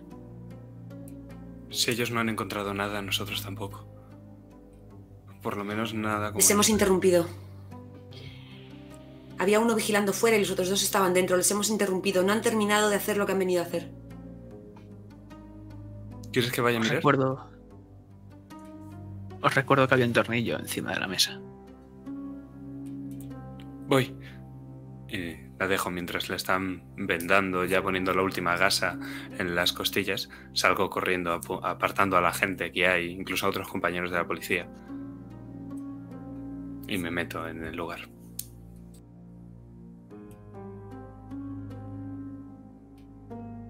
Descubrir. Mientras, La calada del puro lo consume un cuarto. ¿Qué cojones ha pasado? Lo que ha pasado, capitán, es que parece que no os encargasteis de esa maldita iglesia. Y que estos tres, al huir, han atacado a uno de los agentes bajo mi jurisdicción. He hecho lo que creía que tenía que hacer para protegerlos.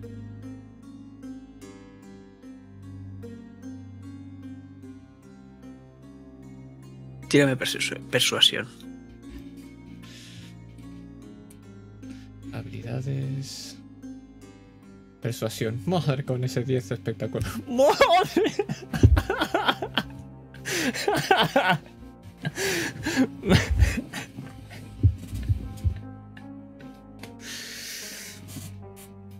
Mira hacia atrás. Apretar el puño. No te voy a salvar más veces el puto culo, Ortiz. La última vez. Por ahora no estás sancionado.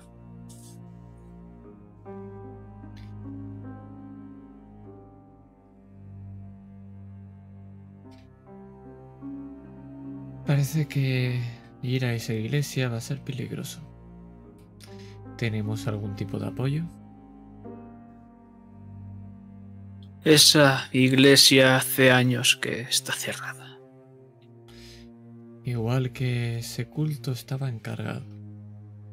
Pero como ve, no lo está. Ortiz, no me toques los cojones.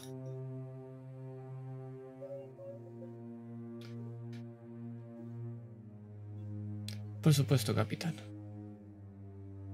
Continuaremos con la investigación.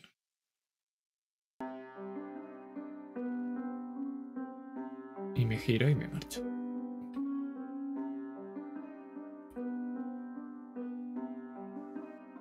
Mientras lo hago, eh, mientras me alejo, voy recargando la pistola.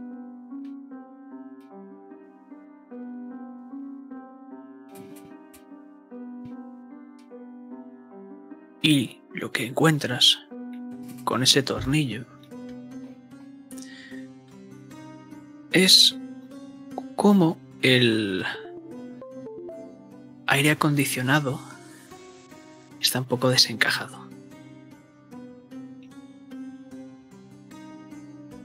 Rápidamente vemos cómo lo desmontas o incluso lo arrancas. Eso nos da igual. Pero lo que encontramos dentro es como hace poco que ha sido apagado y dentro había una almohada. Se ha rajado con un cuchillo y un montón de la espuma está sobresaliendo.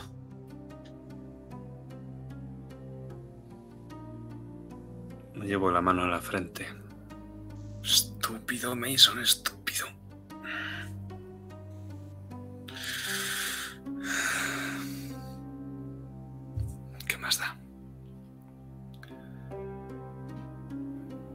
Vuelvo a poner la tapa del aire acondicionado incluso con el destornillador que había lo atornillo, pese a saber que probablemente tenga huellas. Cojo el destornillador y me lo echo al bolsillo. Salgo. Los hombros hundidos y la cabeza agacha. Esta vez son mis compañeros quienes me tienen que apartar a mí. Son las ocho y media de la tarde. ¿Qué hacéis? Me reúno, imagino que en la parte de atrás de esa ambulancia. Miro a a Armstrong y miro a Mason. ¿Qué tal la herida, agente? Bien, bien. He tenido otras peores. Me tendrá que contar qué cosas peores hay que te apuñalen en las costillas. Que te apuñalen a ambos lados de las costillas. Touché. De acuerdo, esta es la situación. Parece que ese culto todavía no está disuelto, o no tanto como se cree el listo del capitán. Le he preguntado si tendríamos algún tipo de apoyo y parece ser que nos ha mandado a la mierda, a mí específicamente. Aún así, yo voy a ir. Aun con los riesgos que conlleva. Yo también. Le acompañamos, inspector. Tened en cuenta que si vamos no tendremos ningún tipo de apoyo y en ningún momento podremos solicitar ayuda. Y probablemente lo que hagamos allí sea... Y te miro a ti, Arizona. Un poco fuera de la ley. ¿Qué es lo que hará, agente Armstrong?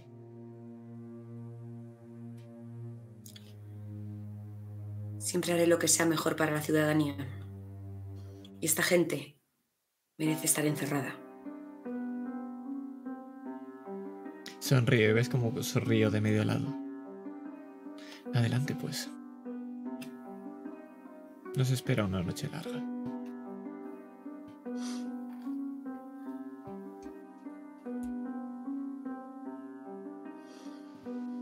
Pego un salto de, de la parte trasera de la ambulancia donde todavía estaba sentada. Termino de acomodarme mi uniforme. Está manchado de sangre, me da igual. Me recompongo. Me pongo mi gorra y miro a Mason. Esperando que él también se una. Te aparto la mirada. Ves que rehuyo el contacto visual. Y me pongo las gafas.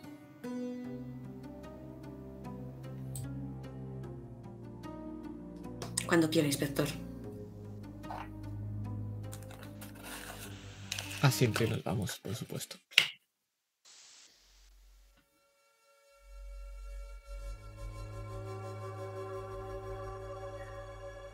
Las nueve y media.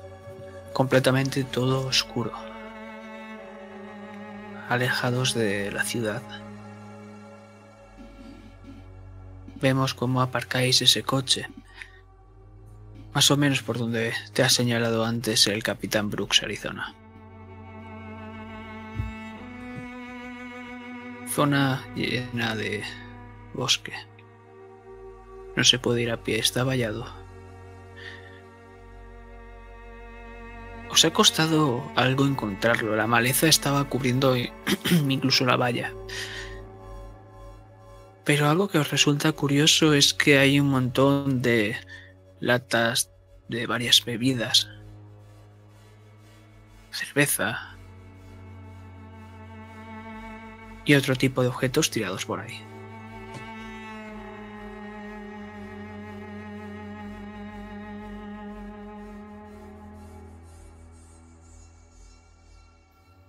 Tan abandonada no está la iglesia. No creo que los adolescentes se vengan hasta aquí para beber cerveza. Parece que están de celebración.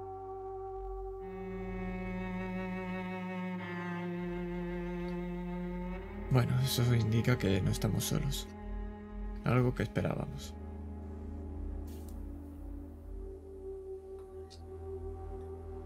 Saltáis la valla. Y unos cuantos metros después podréis ver un grupo de rocas, en las cuales hay una marca que os suena mucho. Ese hexágono con la palma. Está pintado de rojo.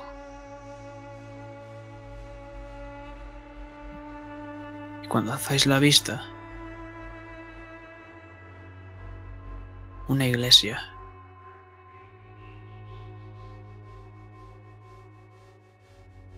No hay luz ninguna. Es muy antigua. Parcialmente derruida. Y las puertas están algo entreabiertas, como si os invitasen a entrar.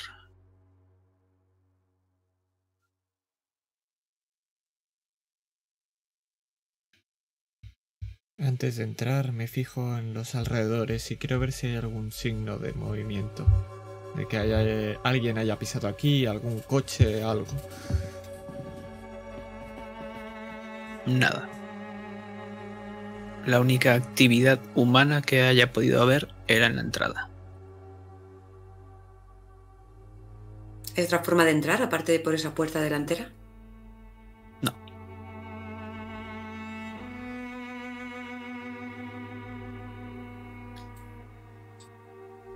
Cierro los ojos y respiro profundamente.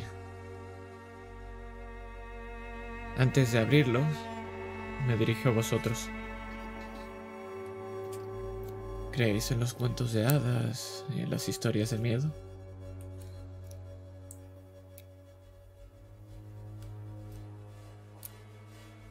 ¿A qué viene eso, inspector? ¿Se va a poner a contarnos ahora una leyenda sobre la iglesia abandonada?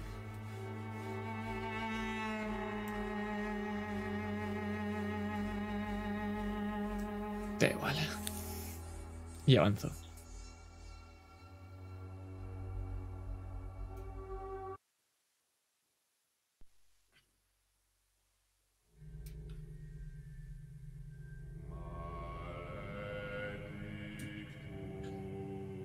Las maderas crujen a cada paso que dais. Completamente vacía la iglesia por dentro. Un, queda todavía un par de bancos de estos alargados, podridos completamente, tirados por el suelo. Enfrente, al final del todo, un atril de madera. A la izquierda, cerca de ese atril, está la sacristía.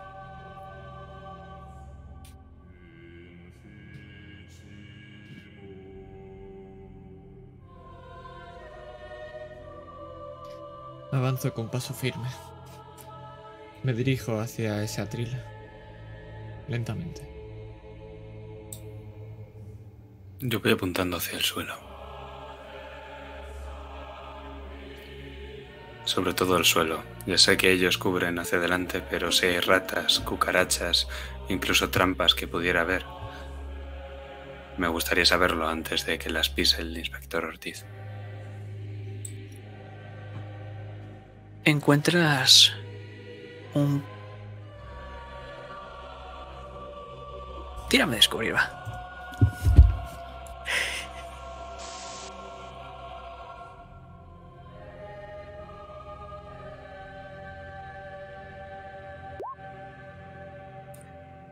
Un rastro, tres pares de pisadas. Se dirigen hacia la sacristía.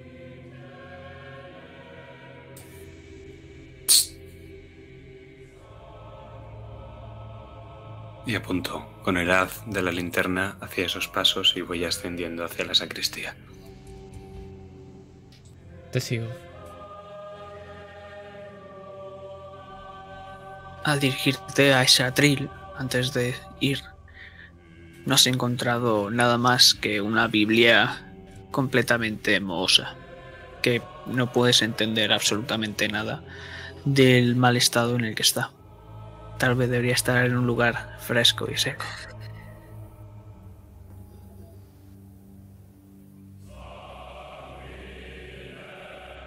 Estáis delante de la puerta. Está abierta. Yo voy la última, cubriendo las espaldas, mirando hacia atrás. Yo apunto con la pistola por encima del hombro de Mason. Tú que estabas mirando constantemente el suelo, Mason, puedes ver cómo un par de pasos más hacia adelante, en esta sacristía, hay un agujero con un pequeño rastro de sangre.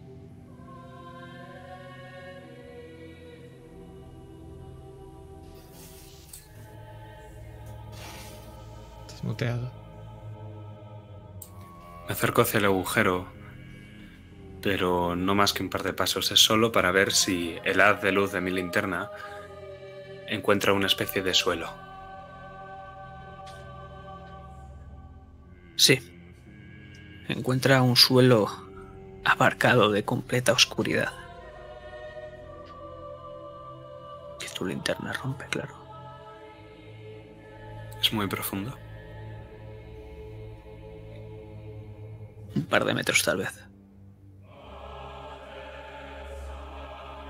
Pues una vez mi luz ya lo ha iluminado y mis dos compañeros están al tanto de que ese agujero existe, lo bordeo para llegar a la puerta de la sacristía con la pistola del inspector cubriéndome, claro.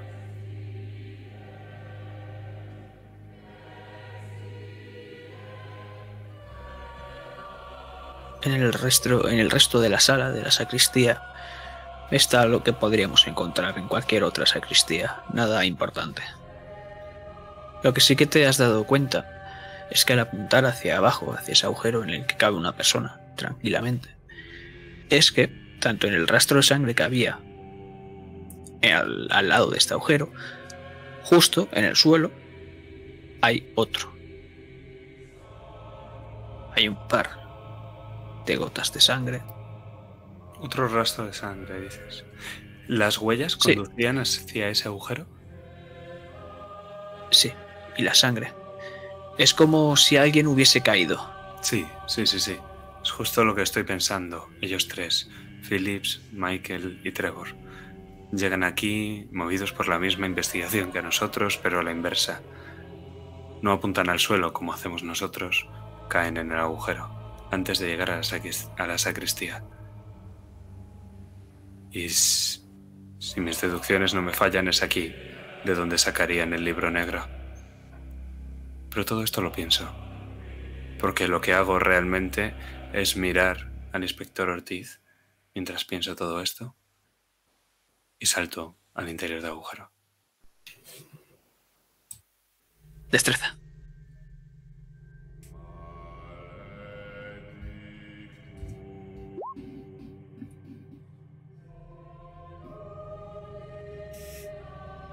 A pesar de la poca iluminación que da esa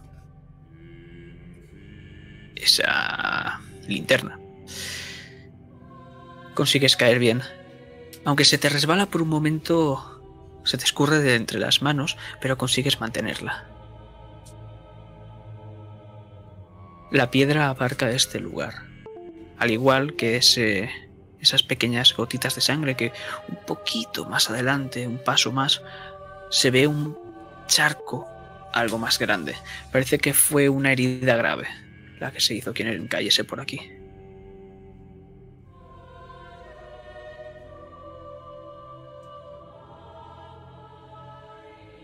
Asomo la cabeza. ¿Hay algo más ahí dentro, gente? Aparte de sangre. No contesto y me acerco hacia, hacia ese charco de sangre y lo que veis es el hacer mi linterna más que a mí. Mason, ¿estás bien? No contesto. Seco, hará un par de días. Es algo extraño. La luz de la linterna aquí dentro es como si no tuviese un límite, como si no pudiese atravesar toda esa espesura de oscuridad. Pero puedes vislumbrar tres salas.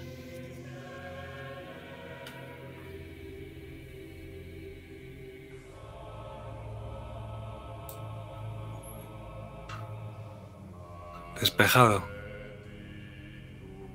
Digo con un hilillo de voz estrangulada. Y no los espero. Sencillamente sigo. Sigo avanzando hacia la primera de las salas, con la pistola en una mano y la linterna en la otra. ¿Saltáis? Yo Sí. miro a Arizona y salto. Sí. Sin problema ninguno. Caéis todos. Y seguís a Mason. o Os dirigís a otra sala.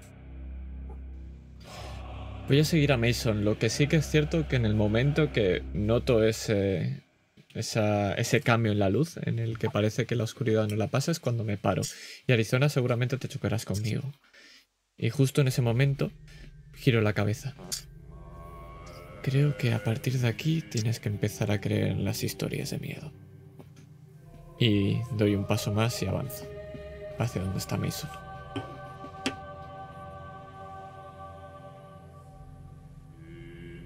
Se me han puesto los pelos de punta con la sensación de oscuridad cerrada que hay aquí abajo y con las palabras del inspector, no entiendo muy bien por qué. Iba a separarme, a irme para otra de las salas. Pero al ver que el inspector sigue, sigue a Mason, voy a ir detrás.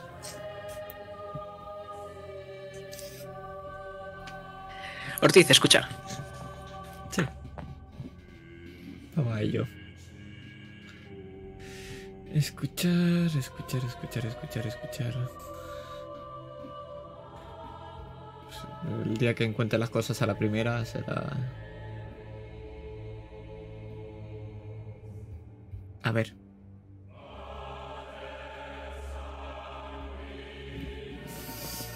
Aquí, vale. Éxito. Algo te llama la atención. Y es que... Escuchas algo que rueda por el suelo. Se dirige hacia la derecha. Hacia la última sala. Miro por un segundo a. a Mason y miro a Arizona. Me paro. Es por la derecha. Y me empiezo a dirigir a la derecha. Sigo al inspector y le chisto a Mason. Mason, Sigo hacia adelante.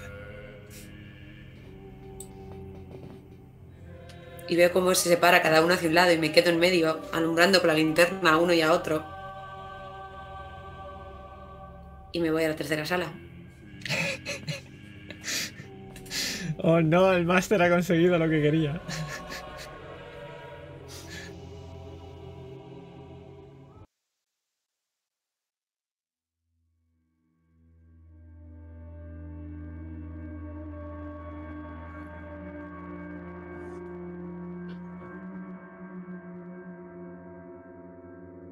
Mason.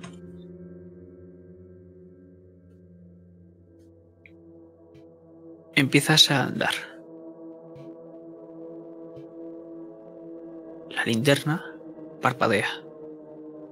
Dos veces.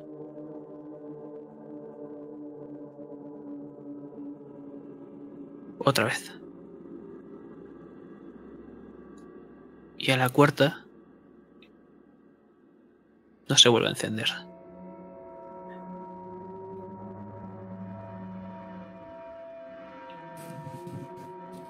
Empiezas a escuchar cómo cruje el suelo.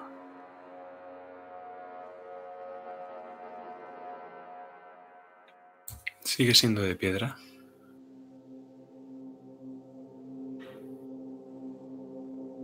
No notas la piedra.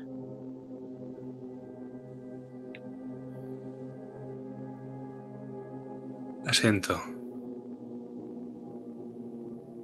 Cojo la linterna, le doy un par de golpes, una mano con la otra, y cuando veo que no funciona en lo absoluto me la guardo. La meto en mi cinturón, encendida, eso sí. Si Cuando doy un par de golpes, ha habido un pequeño haz de luz. Y a un par de metros parece haber una especie de altar de piedra.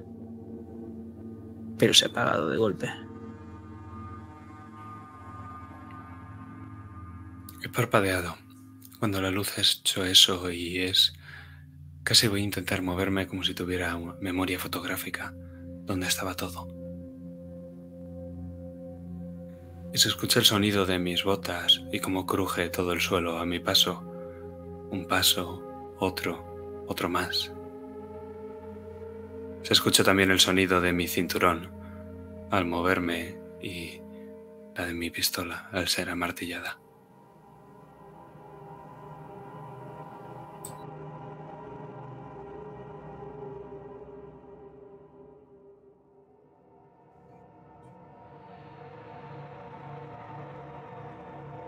Tocas la piedra fría. Y tocas mientras vas palpando a oscuras, algo duro. Es algo que está pegajoso, con polvo, bastante alargado.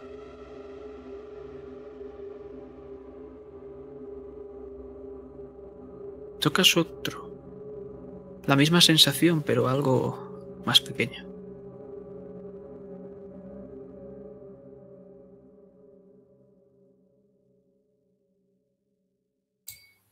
En el altar, ¿no es cierto? Efectivamente. Los bordeo con las llamas de los dedos, muy sensibles. Quiero intentar adivinar por la forma de qué se trata. Temo que sea un hueso. Te pinchas. Parecía que en el borde la piedra estaba algo afilada. Empiezas a reseguir toda la piedra, palpando. Y encuentras a. empiezas a encontrar algunos símbolos. Pues lo que intuyes.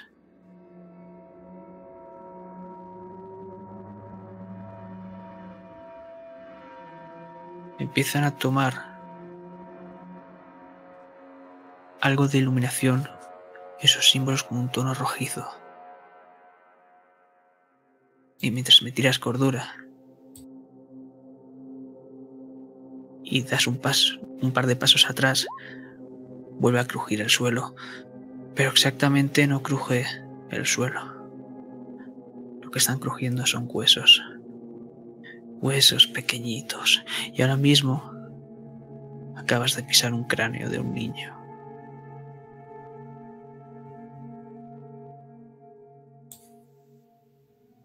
Es más el color rojo que se ilumina en un resplandor que, que sé que no proviene de ningún teléfono, de ningún aparato tecnológico, esa luz en la oscuridad que viene donde no funciona ni siquiera una linterna. Doy un par de pasos hacia atrás muy asustado y es entonces cuando escucho el crujido y encuentro el paradero.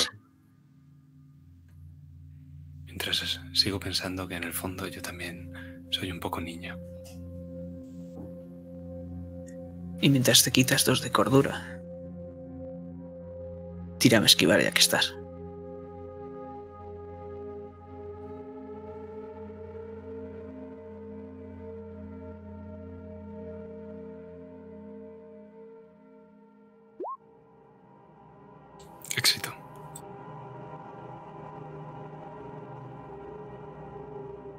¿Has notado como justo al crujir ese cráneo y al caer, resbalándote, los huesos han empezado a moverse y han empezado a intentar abrazarte. Pero justo te levantas y todo vuelve a la oscuridad. Pero escuchamos cómo va rodando algo hacia la derecha. Y para. A un metro y medio más o menos, Ortiz. Dentro de la sala. Lo sigo con la linterna. No llego a verlo, pero sigo el movimiento hasta que para. Y veo que está esa sala a un metro y medio. Y avanzo. Por un segundo me echo la mano al bolsillo y quiero notar si tengo esa, esa prueba, esa pelotita roja, si la tengo todavía en la chaqueta junto a la llave. En esa bolsita que cogí y me tienes No. acá sacar. No la tienes. Pero parece ser que se te ha caído. Está más o menos a un metro y medio.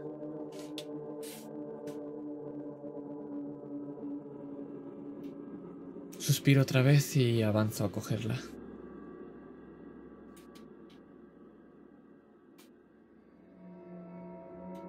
descubrir.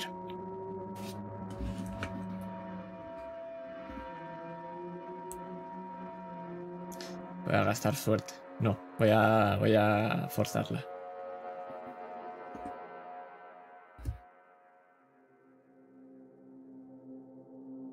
Éxito extremo. Cuando la coges y te levantas,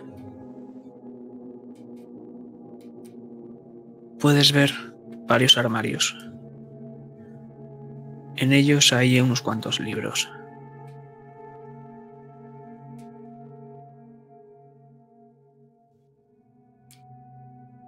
Los miro, miro los títulos y los voy repasando. ¿De qué tratan? ¿De qué son? No lo sabes a ciencia cierta, pero porque están en un estado deplorable, pero lo que sí que puedes ver es lo único que al pasar la tapa en la primera hoja pone tres apellidos. Taggart, Bartholomew y Comstock. Los reconozco.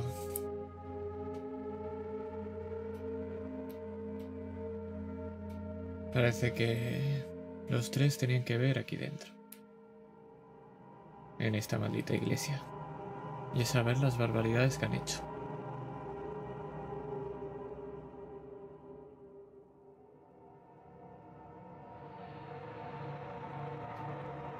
Cierro el libro y observo la estancia. Simplemente hay armarios con libros. No hay nada más.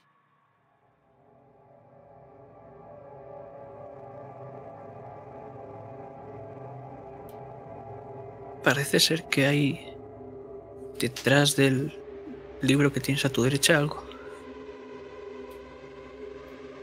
Con la pistola que tengo justo debajo la linterna acoplada a ella, aparto el libro y apunto con la linterna para verlo, para ver qué hay.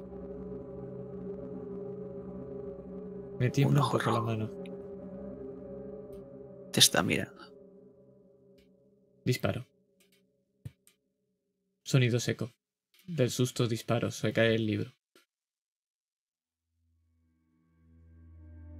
Vuelvo a mirar ahí. ¿Sigue habiendo ese ojo? No, hay un rastro de sangre.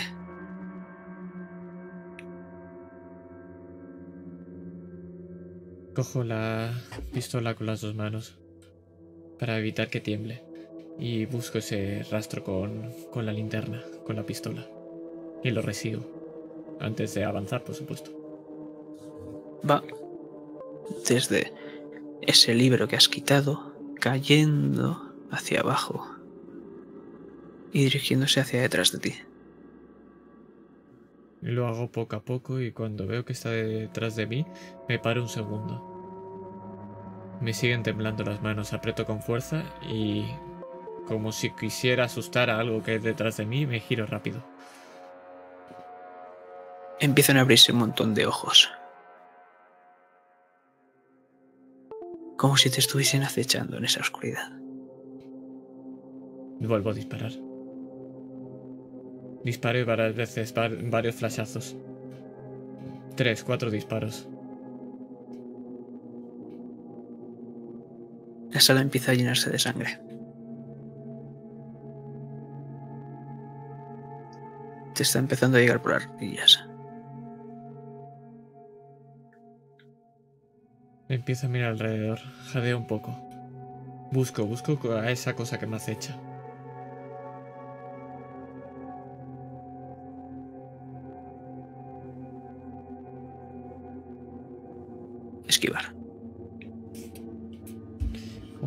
Comer con patatas? Madre mía, que me gasto mis 11 de... Vaya que si me gasto 11 de suerte. Ay, me he tirado suerte si quieres. Ah, Me, me gasto 11 de suerte.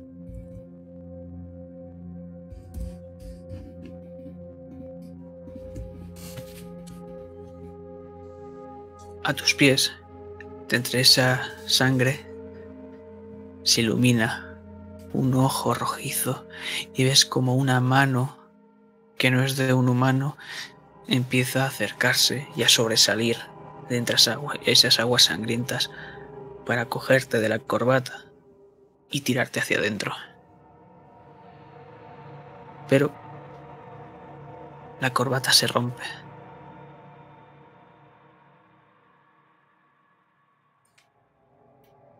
Se rompe junto a la corbata el, el botón que une la camisa. Y es casi como si ese jadeo, eso, eso que me ahogaba, me dejara respirar de nuevo. Y miro hacia abajo, buscando esa mano, atento a cualquier momento. Y poco a poco quiero irme de ahí. Quiero escapar de esa mano, de lo que sea que me está acechando. No se lo pondré tan fácil. ¿Qué mano? Si aquí no hay nada. Niego con la Aunque cabeza. tu corbata, no sé cómo, pero está rota. Te habrás enganchado tal vez con el armario. Niego con la cabeza, cojo la corbata con una mano, miro hacia atrás, bastante nervioso, y miro a esa, esa bola, esa pelota que me había caído. ¿La he recuperado? Ha estado todo el tiempo en la bolsa.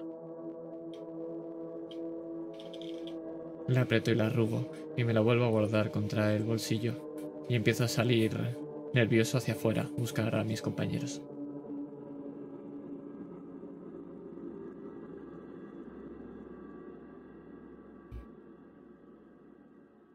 Pero nos adentramos en esa última sala, en la cual en el centro hay una pila bautismal. No sabes cómo, pero todavía contiene agua.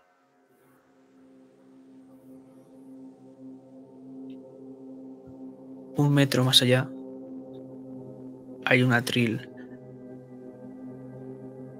algo podrido.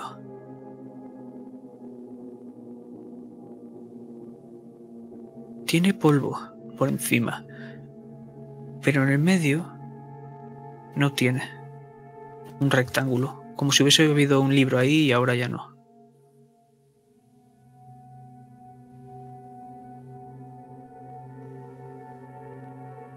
Me acerco a la pila bautismal. Rozo el borde redondo, de piedra, noto la piedra rugosa bajo las llamas de mis dedos.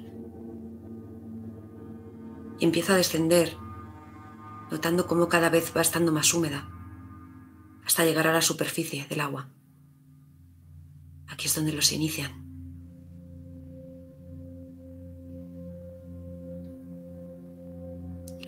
Me acerco al atril para buscar ese libro que ya no está.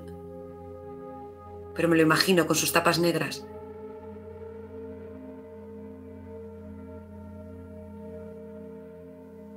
Y escucho los disparos.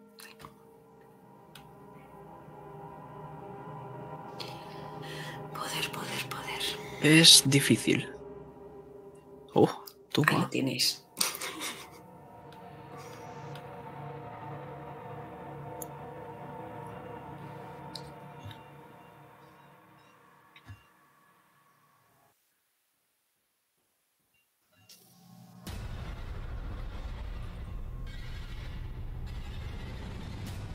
Una corriente antinatural sacude el atril, haciendo que el polvo se levante. Pero por un momento cierras los ojos al tiempo y no te entran. Menos mal porque de entre las sombras hay algo moviéndose. Algo que repta y se acerca. Disparo. La bala se pierde. No se escucha tocar el suelo. Vuelvo a disparar. Enchufo con la linterna y disparo. cuando la luz toca esa oscuridad, empieza a reptar hacia otra parte, rodeando esa pila bautismal.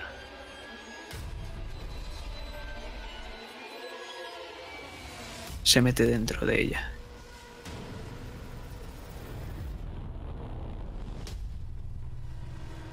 Me acerco el disparo dentro del agua. Esquivar.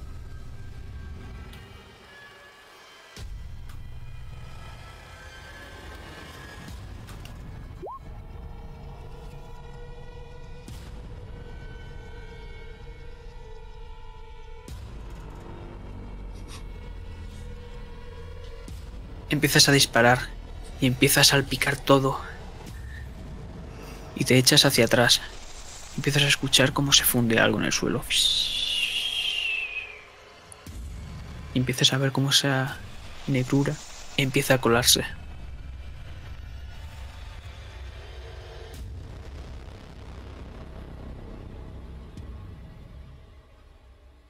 ¿Es de piedra el suelo aquí o es de tierra? Sí, de piedra.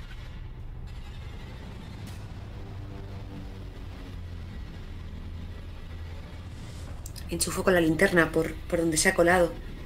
Incluso me pongo de rodillas, como a tocar. Recuerdo las palabras del inspector, diciendo que si creía en las historias de miedo.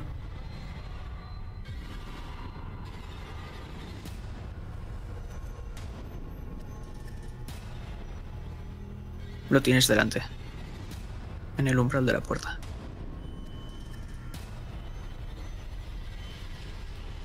Me incorporo y disparo.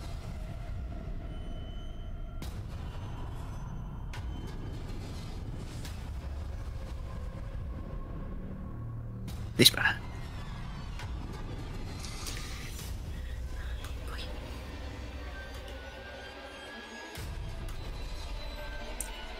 Me gasto 8 de, eh, 18 de suerte. ¿Estás segura? No.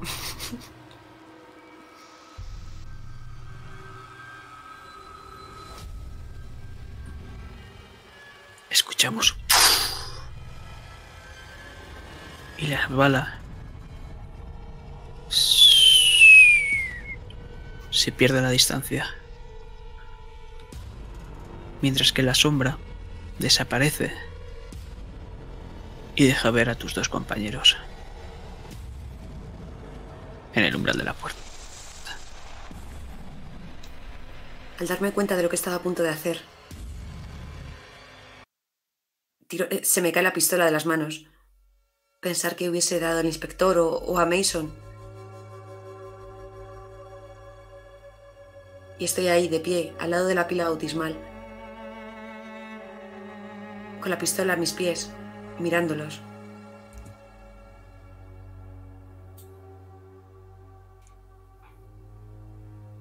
Cuando he escuchado el fogonazo me he apartado, casi me pasa rozando la bala y le he apuntado. No sé si es ella o no y la estoy apuntando y estoy atenta mirándola a ella con la pistola en alto. Y no digo nada, y la miro fijamente. Yo he cerrado los ojos en cuanto he escuchado el disparo. Y cuando los abro, veo la escena y lo primero que miro es al inspector Ortiz y busco alguna herida en él. Al no verla, sigo el rastro que creo que ha hecho la bala y encuentro a Arizona.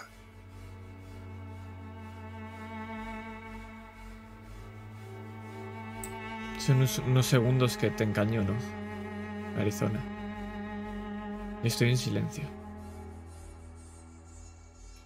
Miro de reojo cómo se ha caído la pistola y miro de reojo a Mason. Y poco a poco empieza a bajar la pistola.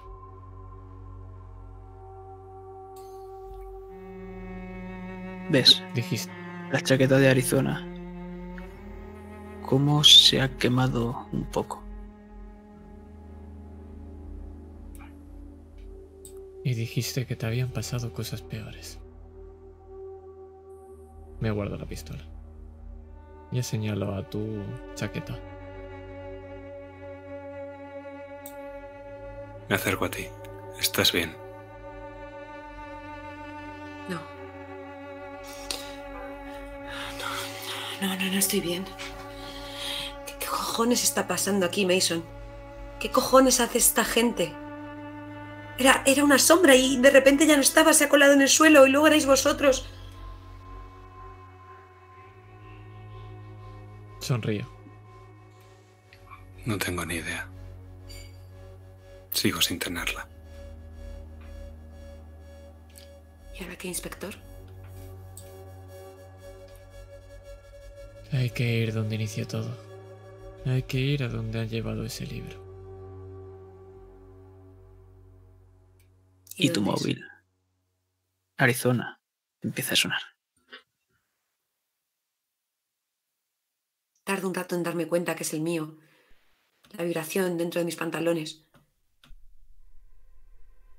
Lo saco y miro la pantalla. Agente Gerbert. Tienes tres llamadas perdidas.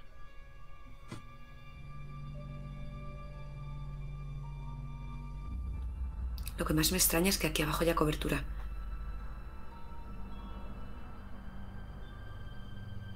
Voy a llamar.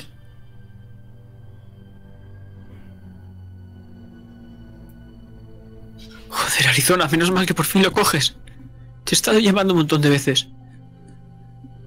¿Qué, qué pasa, Gelbert? La he cagado, pero bien.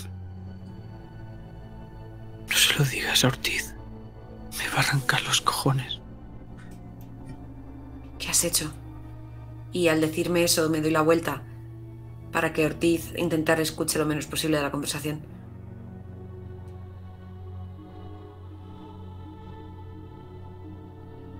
He sacado algo de las pruebas. Me han ¿Qué? obligado. El hacha. ¿Qué pasa con el hacha? ¿Quién te ha obligado? No lo sé, habían secuestrado a mi mujer.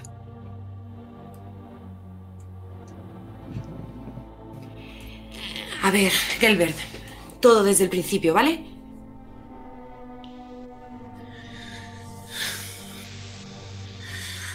Han secuestrado a mi mujer y me pedían el hacha, esa que encontrasteis en la casa. ¿Quién? No lo sé. Eso me gustaría saberlo. He ido a un descampado y un par de tipos la tenían allí. Se ha tenido que entregar a Arizona. ¿Les has entregado el hacha? ¿Querías que muriese mi mujer o qué? Por supuesto que se la ha entregado. ¿Dónde has ido? ¿Cómo eran esos tipos? ¿Qué pinta tenían? ¿Matrícula del coche? Era ¿De que fuesen algo? joder. No tengo nada, no lo sé. La matrícula del coche. Piensa, joder. No he visto ningún coche. ¿Qué te han dicho? ¿Cómo eran? Simplemente me han dicho que les tire el hacha y ya está.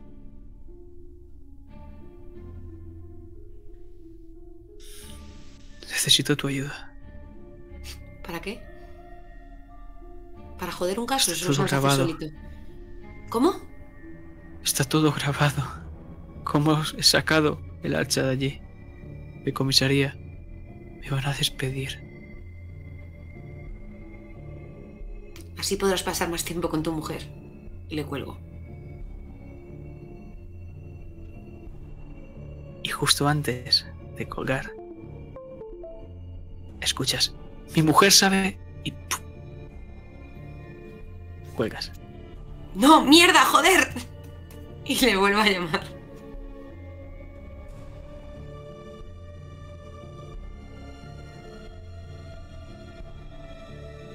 Es la noche de la ¿Arizona? Helbert, Creo, creo que se ha cortado. no estoy en un sitio con mucha cobertura. Me has ¿Qué asustado, me joder. diciendo? ¿Qué me estabas diciendo? ¿Que tu mujer qué sabe?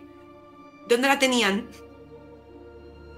Mi mujer sabe un poco de ellos, pero está jodida. Ayúdame con la grabación y, y puedes hablar con ella. Te prometo que te ayudo con la grabación y te prometo que Ortiz no te va a hacer nada. Pero necesitábamos hablar con tu mujer.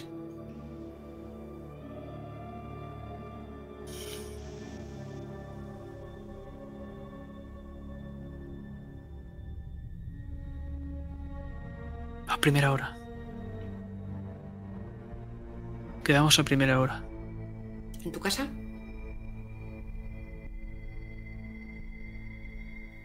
Sí.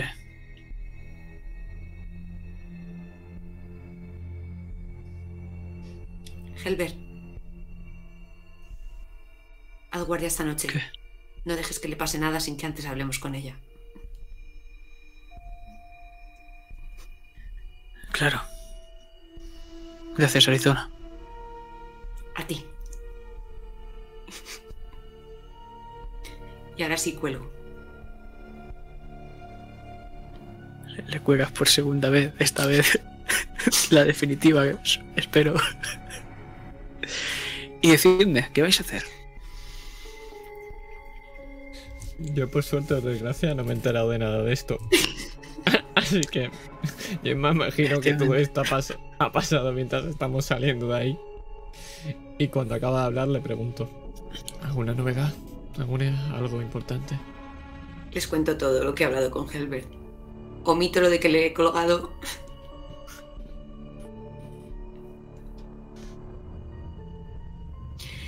Inspector Ortiz, eh, a ver, ¿cómo le cuento esto? Me tiene que prometer que no se va a enfadar. Porque es importante para la investigación. Era el agente Helbert. Secuestraron a su mujer a cambio de pedirle una prueba del crimen. El hacha con la que asesinaron al sospechoso. Oh, Hay unas grabaciones en las que se le ve cómo saca el hacha de comisaría. Tenemos que destruir esas grabaciones. Y ha prometido que nos dejará hablar con su mujer. Ahora mismo está en estado de shock. Sabe algo de ellos. espera que recapitules. Me estaba queriendo decir que no me enfade porque ha entregado a los sospechosos una prueba y que encima tenemos que manipular una grabación para que podamos acceder al chantaje que está haciendo este policía para El hablar chantaje con que su es- mujer. Es el único hilo que nos queda de dónde tirar para llegar a estos sectarios. Para Le saber quién dado- está detrás. Le habrá dado lo- un par de donuts, ¿no? Con el hacha. Así, como obsequio, quizá. Mire, destruyamos la grabación, nos la guardamos, se la queda y después le hace el chantaje que quiera a Helbert. Pero tenemos No. que hablar con su mujer. No. Ahora se va a poner a cumplir más. La ley está para cumplirla. La diferencia es cuando se puede o no cambiarla. ¿Eres tú la ley? ¿Arizona? Yo ya no sé ni lo que soy, inspector. Pues yo sí. Yo soy la ley. Y voy a ir a... Perdón, tenía que decirlo. Y vamos a ir a hablar con su mujer ahora mismo.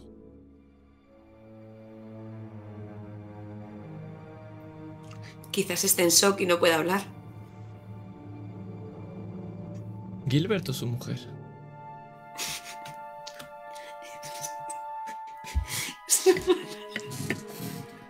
Su mujer, inspector, ha estado secuestrada con, con esos malnacidos a saber lo que le habrán hecho.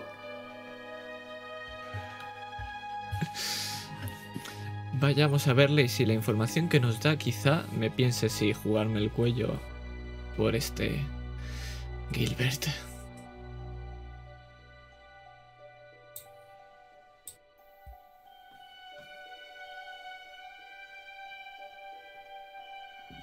Resumen, le dan por culo al señor Gilbert. Yo no voy a ir al subnormal este a coger la grabación.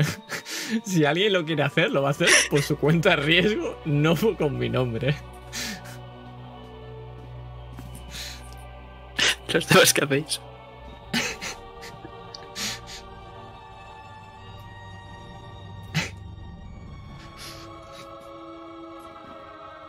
Menos mal que se llama la hora más oscura y no la hora de la comedia, porque si no, madre de Dios. Mason. Estás muy callado.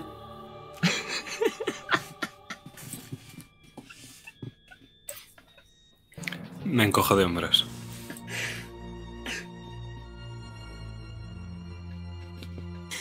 Está bien, inspector, lo haremos a su manera, pero por favor, Prométeme, prométame que si la información es de calidad, le salvaremos el culo a Gelbert. Si la información es de calidad, usted será la que pueda, con su propia mano, coger esa grabación.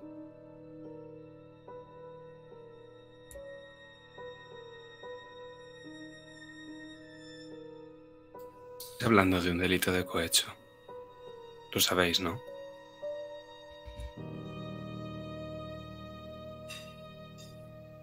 No será la primera vez que lo haga ni la última. Sí, inspector.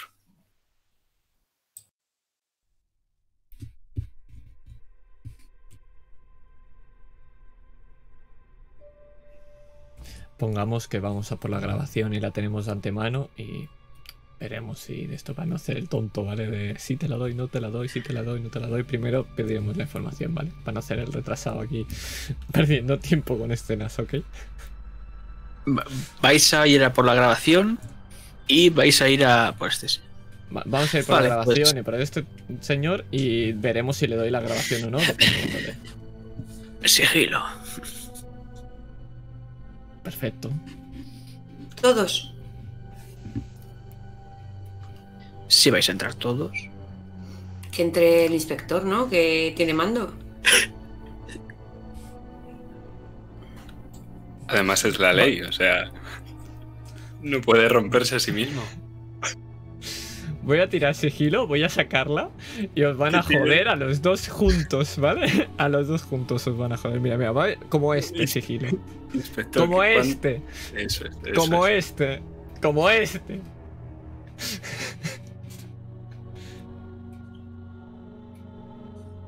Has podido escapar de las miradas de tus compañeros y has llegado fácilmente a la sala de seguridad y has podido hacerte con, con esa, esa cinta de seguridad. Ya que estoy también- que se. Ya que estoy también, me llevo la que tapé con el. con el. Posit, ya que estoy, ¿vale?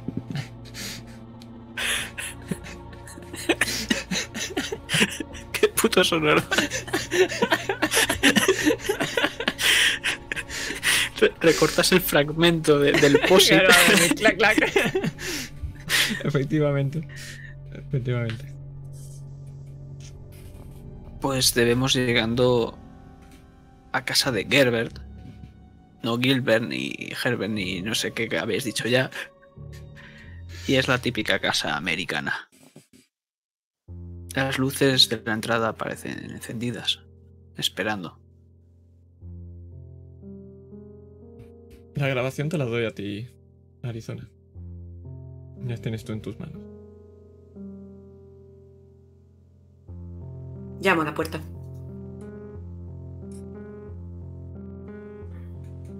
Apresura- apresuradamente, alguien se, se levanta de una butaca y se dirige rápidamente.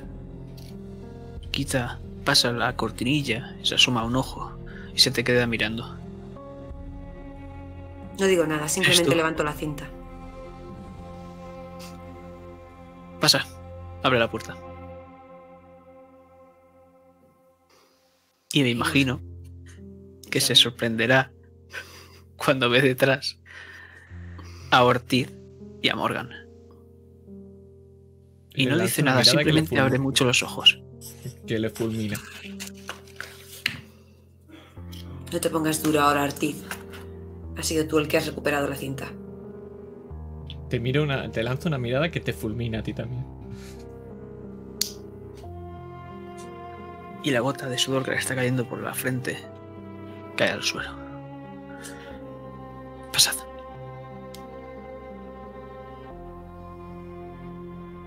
La puerta se va a cerrar no sin antes él sacarla una última vez la cabeza y mirar a ambos lados. Y la cierra. Inspector, siento mucho lo ocurrido, pero han secuestrado, habían secuestrado a mi mujer.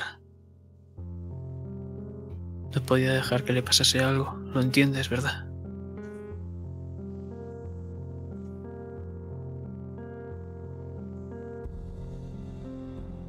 Abre la boca un momento, pero cierra la boca y aprieto los dientes con fuerza. ¿Dónde está ella?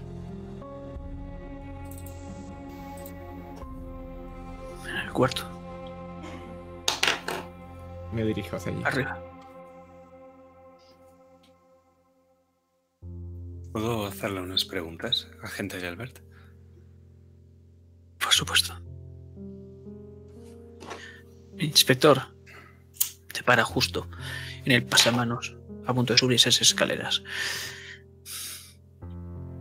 Tenga tacto con ella, por favor. Y ves Arizona como te echa una mirada, pidiendo auxilio. tendré más tacto que contigo. Eso seguro.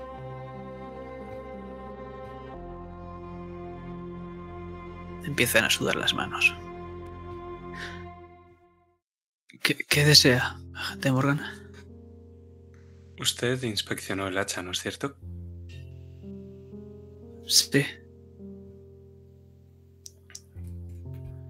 Cuando entramos en la casa, la gente Armstrong y yo, el vistazo que tuvimos que echarle fue superficial, demasiado rápido. ¿Podría hacerme una descripción de la misma? O si tiene alguna fotografía que me pudiera facilitar. Claro. Puedes ver cómo saca un- una pequeña carpeta y saca una foto. Era un hacha de mano y como puede ver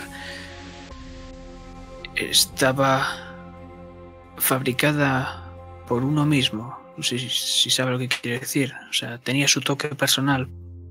Puede ver aquí en todo el mango una serie de runas que no no llego a comprender. Están de un color negruzco, no sé qué es. Me fijo en la fotografía. Las runas parecen de ese color negruzco por la suciedad, el óxido, el paso del tiempo, o parece que se pintaron en ese color. Se grabaron y se pintaron. ¿Os parece pintado? Y me recuerdan esos símbolos a los que he visto en el interior de la capilla, de bueno, de la iglesia.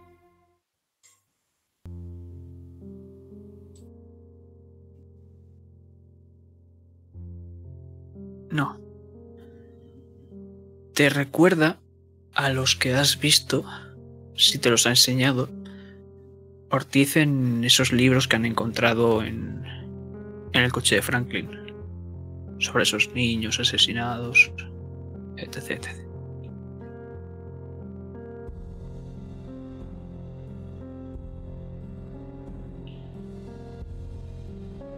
¿Cómo de antigua parece?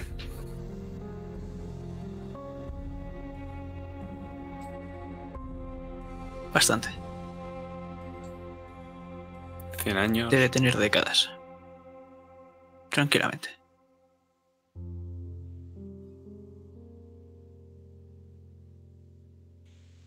Y desde luego la hoja debería haber sido forjado, ¿no? Por un herrero. No debería estar totalmente perfecta si la hicieron hace tanto tiempo y fue artesanal. Y está en perfecto estado. Eso es lo más extraño.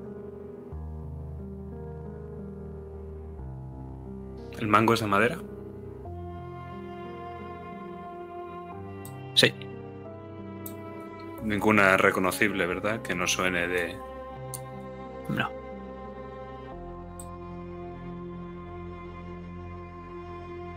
Y llegas al último escalón, Ortiz.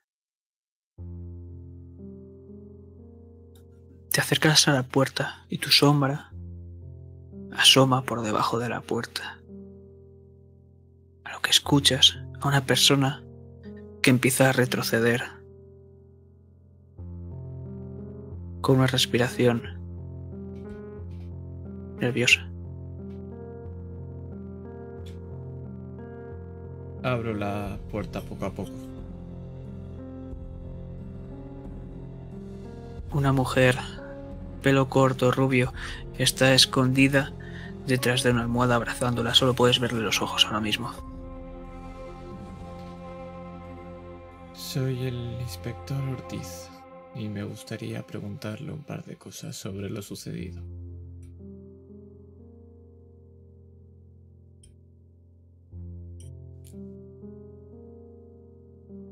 No abre la boca.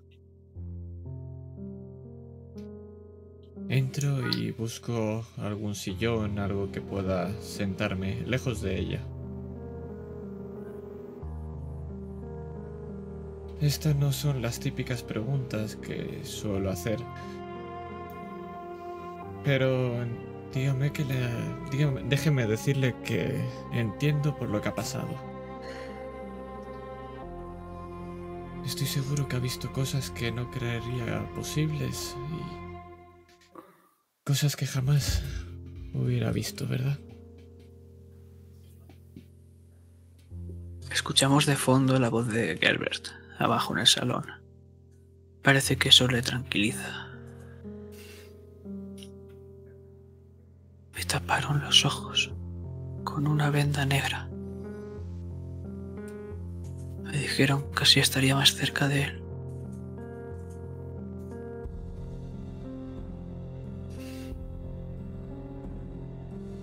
¿Estuviste todo el tiempo con esa venda? Sí. Lo único que pude llegar a alcanzar a ver era una muñeca. Tenía un hexágono con una palma. ¿Qué más ocurrió? El tipo no paraba de reírse.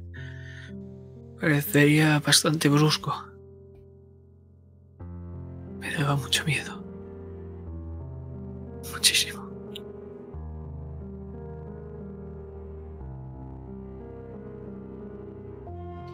¿Cuántos eran? ¿Pudiste distinguir el número de personas? Creo que eran tres.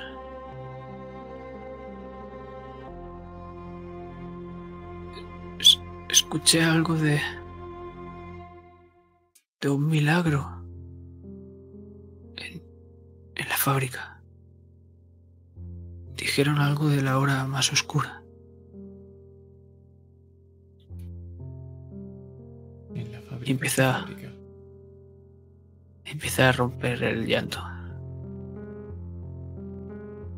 Miro el reloj. Oscuridad. Ahora, ¡Oscuridad! ¡Gerbert! ¡Gerbert!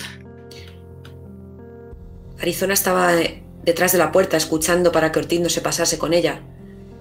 Conozco a Lisa desde que empezó con Gelbert, con Helbert. Y cuando oigo que empieza a sollozar y a llorar, paso corriendo. Lisa, tranquila, tranquila. Tranquila. No estamos en la oscuridad, ¿ves? Hay luz. Hay luz y estamos aquí contigo. Cuéntanos. ¿Qué es lo más escuchaste? ¿Qué más dijeron? ¿De qué hora hablaban? La hora más oscura. No sé nada más. Por favor. Te abraza con fuerza.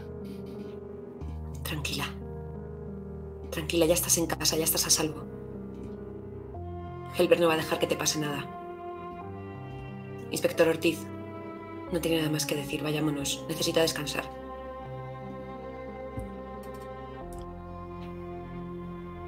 ¿Qué hora es, señorita Armstrong? Las Y yo 11 de la noche. Tenemos más una oscura. hora. Medianoche.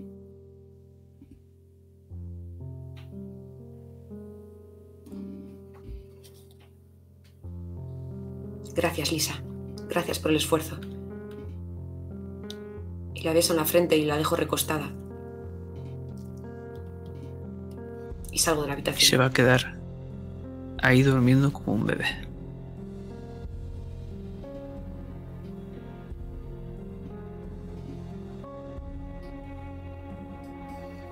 Salgo de la habitación, bajo las escaleras, cojo la cinta y se la doy a, a Helbert. Perdón por las horas, pero era su condición.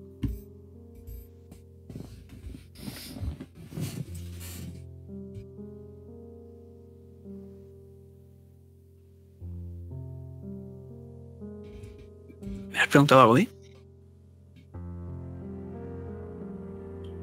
¿A quién? Digo, si me has preguntado algo a mí, no me entero. Ah, no, no. Te he dicho que que- te he dado, que- te he dado la cinta y te he dicho que perdón Ah. por las horas, que era la condición de, de Ortiz. Y que gracias. Que nos vamos, vamos. El tipo asiente muy agradecido y la puerta se cierra.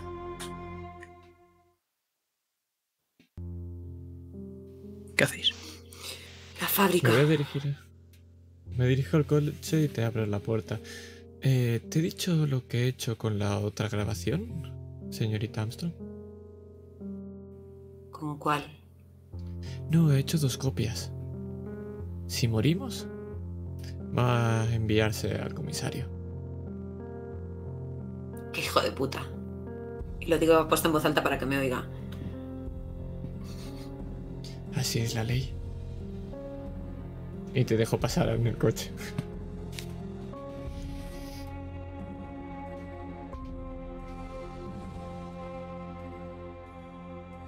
¿Qué será esa fábrica de la que hablaba?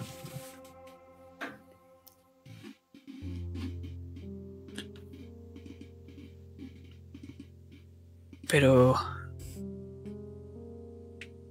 Quiero saber dónde vais, qué vais a hacer. Morgan, cuéntame. Pues creo que todavía no hemos arrancado el coche y si lo hemos arrancado lo tendremos que haber aparcado en algún lugar. O si es que seguimos en marcha estamos dando vueltas a una manzana porque ninguno de los tres sabemos el rumbo que tenemos que seguir. Saco el bloc de notas y empiezo a releer todo. Yo también, pero estoy sentado Inteligencia. Estoy sentado justo en la parte de atrás del conductor, que supongo que es Ortiz, y estoy mirando su nuca con el ceño fruncido. Estoy pensando en lo que acaba de pasar.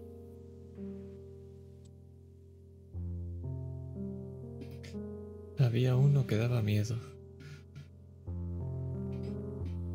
Y habían dos más. Uno que no se sabe dónde estaba y el que escapó de la cárcel. ¿Y el tercero quién será?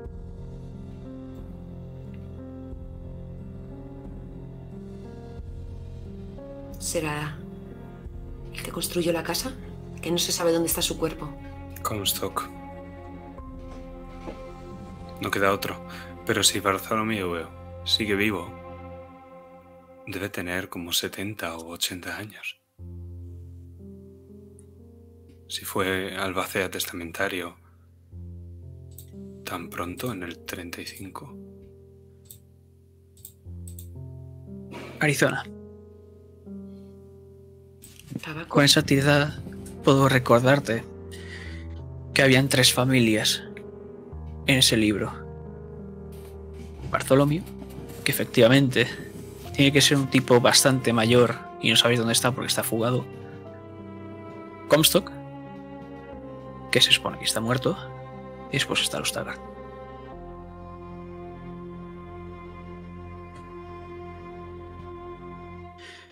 Pero, Ortiz, te estás quedando sin gasolina.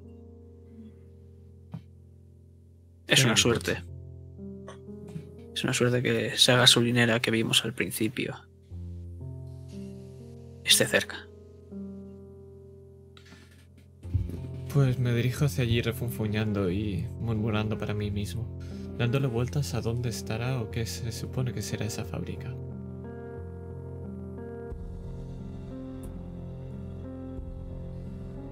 En el bloc de notas pone tabaco.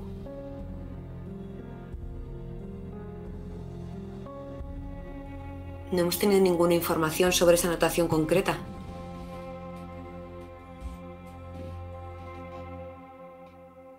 Mason, estás muy callado. Busca información sobre los Taggart. Busca si tienen alguna construcción, alguna fábrica, algo en particular. Asiento sin decir nada. Sigo en el asiento atrás.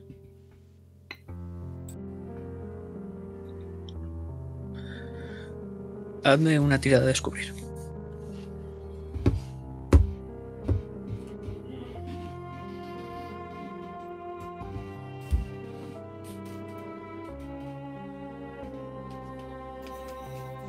¿Quieres gastar suerte? Si fuerzo la tirada, ¿puedo gastar suerte? Gasto suerte. Encuentras una foto de hace tiempo junto a una entrada de un periódico digital, claro. La foto es de, por lo que pone a pie de página, la familia Taggart. Darius, Samuel y Sofía. Detrás hay una fábrica. La fábrica TG Scalt cerrada por un accidente que se lleva la vida de varias personas.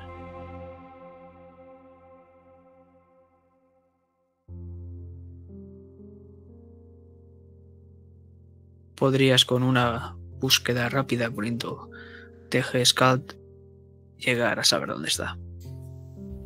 Lo miro, la busco, me guardo la ubicación en Google Maps. Arizona, mm, ¿me puedes traer una barrita de dentro?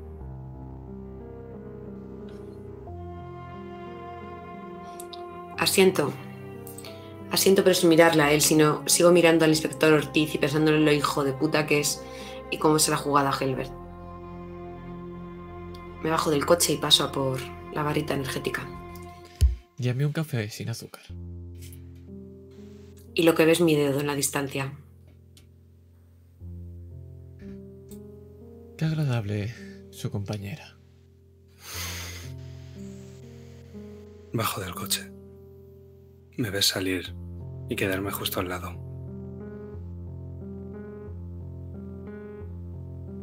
Me bajo. Y me apoyo desde el otro lado y si estuviéramos viendo el coche desde la parte del maletero, veríamos cómo estamos apoyados uno espaldas a otro. Con el coche intermedio, por supuesto. Porque tú no te has puesto tan nervioso. Los tres hemos visto la misma mierda ahí abajo. Pero la única que parecía afectada era ella. Quiere que le diga la verdad. Sí, La luz de la gasolinera se apaga. No me, no me inmuto. Me empiezo a quitar las gafas.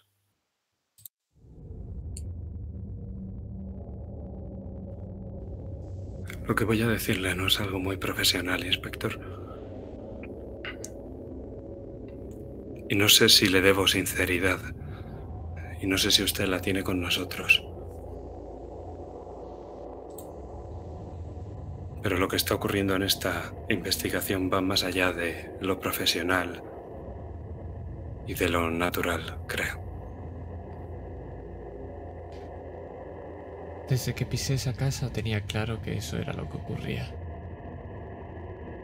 Pero dígame algo que no sepa.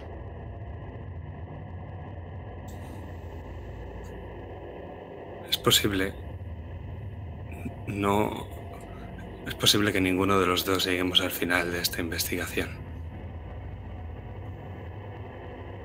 Y puede que ella tampoco. Soy consciente. Desde que Arizona y yo salimos de la casa sentí algo.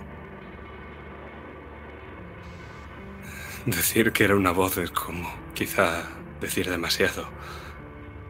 Era más bien un instinto. Como si fuera un impulso. Y conforme avanzaba la investigación iba creciendo. No estoy seguro de poder soportarlo mucho más. No sé muy bien qué hacer.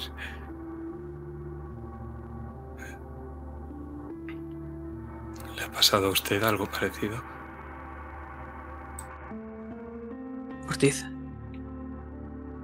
Algo parece acecharte en esa oscuridad. Estoy agarrando fuerte la pistola. La aprieto. ¿Sabes cuando siente Creo que es lo mismo que siente un conejo cuando le caza un lobo. Esa indefensión. Esa incapacidad. Y lo único que puedes hacer es correr. Eso es lo único que he hecho desde que entré en esa casa. Y eso es lo único que siento desde entonces. Y esto, y apretó la pistola, no hace la diferencia. Es más que eso. Esa voz, yo. Creo que me estoy volviendo loco, inspector. Y creo que usted puede estarle pasando lo mismo que a mí. Lo he visto en sus ojos. Entonces detengamos eso antes de que estemos completamente majaretas. Sí. Eso pienso hacer. Mason se tensa y baja la cabeza como un toro a punto de embestir, mientras va dándole la vuelta al maletero del coche. Aprieta los puños, los músculos de las piernas, los brazos y la espalda y se hace mucho más grande, como si fuera un lobo a punto de cazar un conejo. Y mueve sus pies como si estuviera en el ring, porque, aunque ninguno lo sabéis, el boxeo es el deporte que le enseñó a pelear. Y ahora sabe estudiar por qué lado tiene que acercarse para atacar. Como si fuera un animal embravecido. Te mira con unos ojos rojos e inyectados en sangre. Mason es un lobo ahora.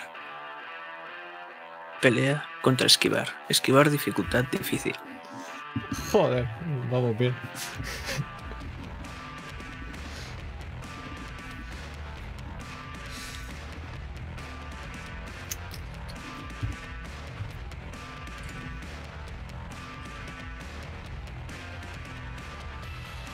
Me abalanzo contra ti por la derecha, un ju- juego de pies, de tal forma que quedo con uno más hacia adelante y me abalanzo contra ti. Me estoy enseñando los dientes, soy casi un lobo. Caigo al suelo, no me lo esperaba. Intento forcejear, intento apartar, pero sé que eres más fuerte que yo, eso es imposible. Y lo que voy a intentar hacer es hacer lo que sé hacer mejor. Disparar, por supuesto. Caigo justo encima de ti. Y entonces te beso.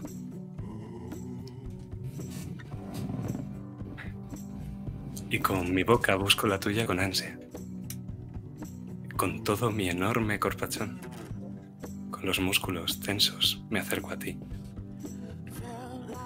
Pero no es violento, es tierno. Mason está temblando de emoción encima de ti. Los dos estamos en el suelo. Él ha cerrado los ojos.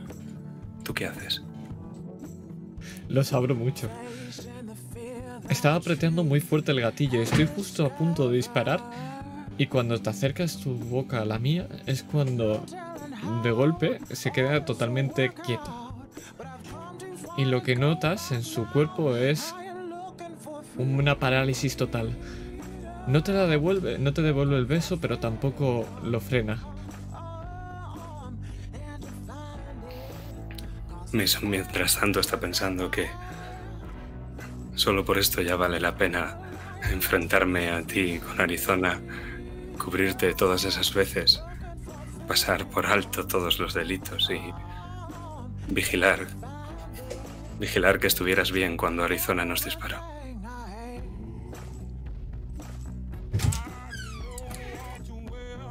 Y también está pensando que es probable que después de todo esto no tenga una segunda oportunidad. Ahora lo único que hace es sencillamente dejarse llevar y esperar que algo en lo más dentro de ti corresponda a esto. Y si no, ¿qué más da? Solo se vive una vez, ¿no? Por una vez ya no me siento gris y vacío.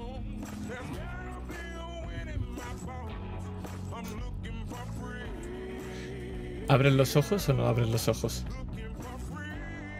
No. A no ser que hagas algo que me haga abrirlos, yo no lo haré, no.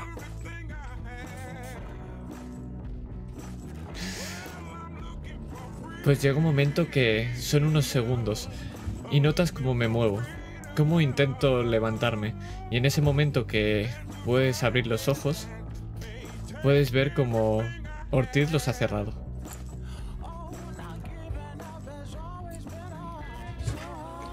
Y entonces, entonces muerdo, sin más.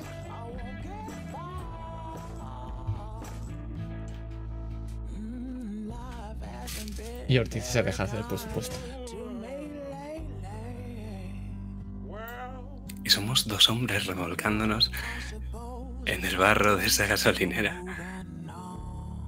Y con la mano te toco la mejilla, la acaricio. Y sencillamente me dejo llevar. Porque eso es lo que es ser libre. Y ahora la pistola, por primera vez en mucho tiempo, la suelto y la dejo indefensa. Para amarrarme ahora a la cadera de Mason. Y el tiempo pasa. Los segundos y por un segundo esa oscuridad ya no me da miedo.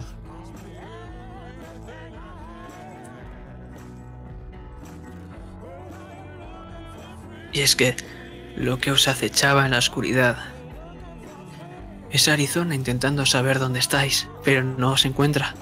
Pero, ¿cuánto tiempo tenéis antes de que os encuentre? Pues para Ortiz es poco, pero a la vez es infinito.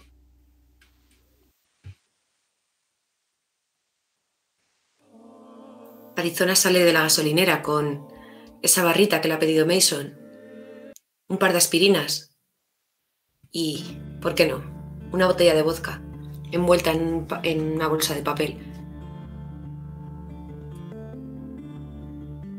Y estoy ahí plantada en mitad de la gasolinera buscando a ver dónde pueden estar. Y no sé si los veo.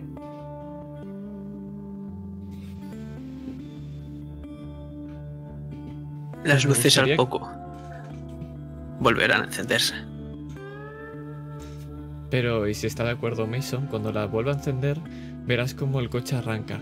Y estamos ahora él a mi derecha en el copiloto y yo a la izquierda con el brazo sacado, esperándote. ¿Y mi café? Si quieres, pasas tú a por él. Toma, Mason. Las barritas y... por si te hacen falta. Gracias. Me paso la mano por el labio y ves una pequeña herida en el labio inferior que probablemente me he hecho al caer, claro. ¿Estás bien? Sí, tengo la fábrica, te señalo el móvil. Y sonrío. Y por primera vez, quizá en el tiempo que conoces a Mason, la sonrisa le llega a los ojos.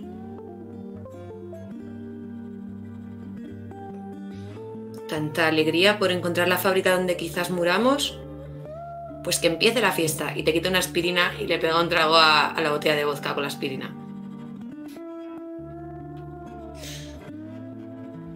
Allá vamos. Y arranco el coche.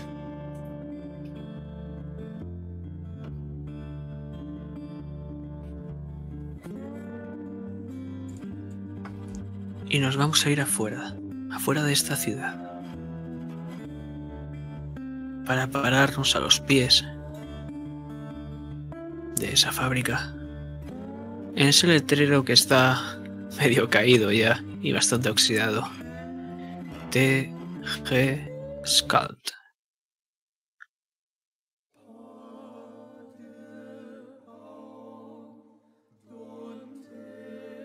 Las diez y media.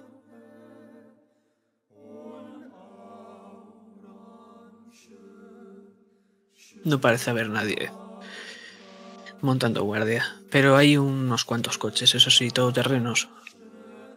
Incluido ese coche al que disparaste, Mason. ¿Cuántos coches hay? ¿Cuatro o cinco?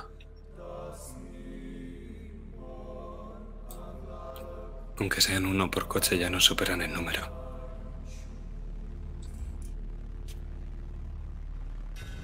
Tan solo necesitamos quitarles ese libro.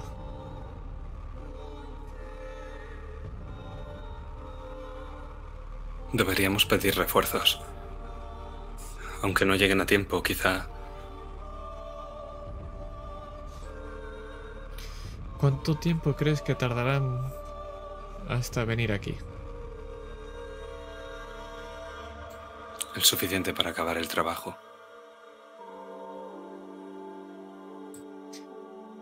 Entonces adelante. Yo puedo distraerlos. Se me va da bien las distancias largas. Y saco la pistola.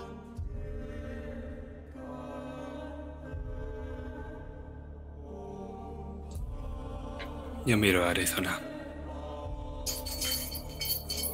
Como la otra vez.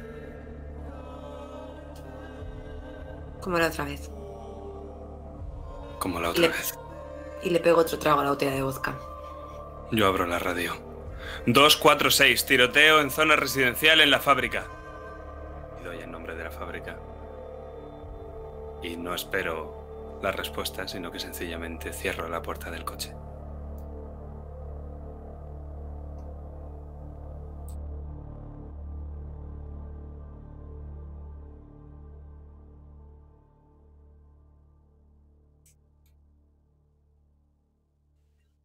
¿Entráis?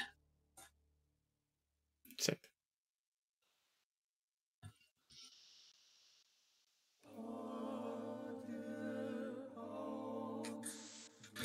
Se supone que estaba en ruinas. Pero... Hay luz en el interior. Hay electricidad. No sabéis qué están haciendo dentro. Pero escucháis en la lejanía un susurro. Mientras vais avanzando por estas paredes viejas y oxidadas.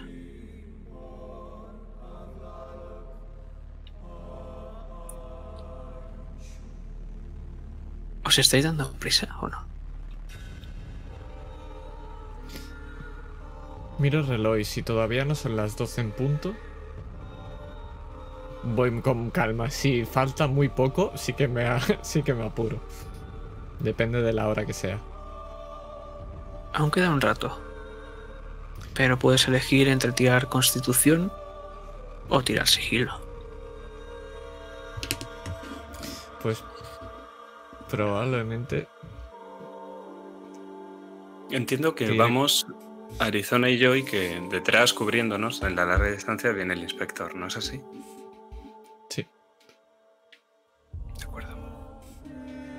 Pues yo me que- imagino que será sigilo por mi parte. Veremos si dos veces tengo suerte. Madre que sí tengo suerte.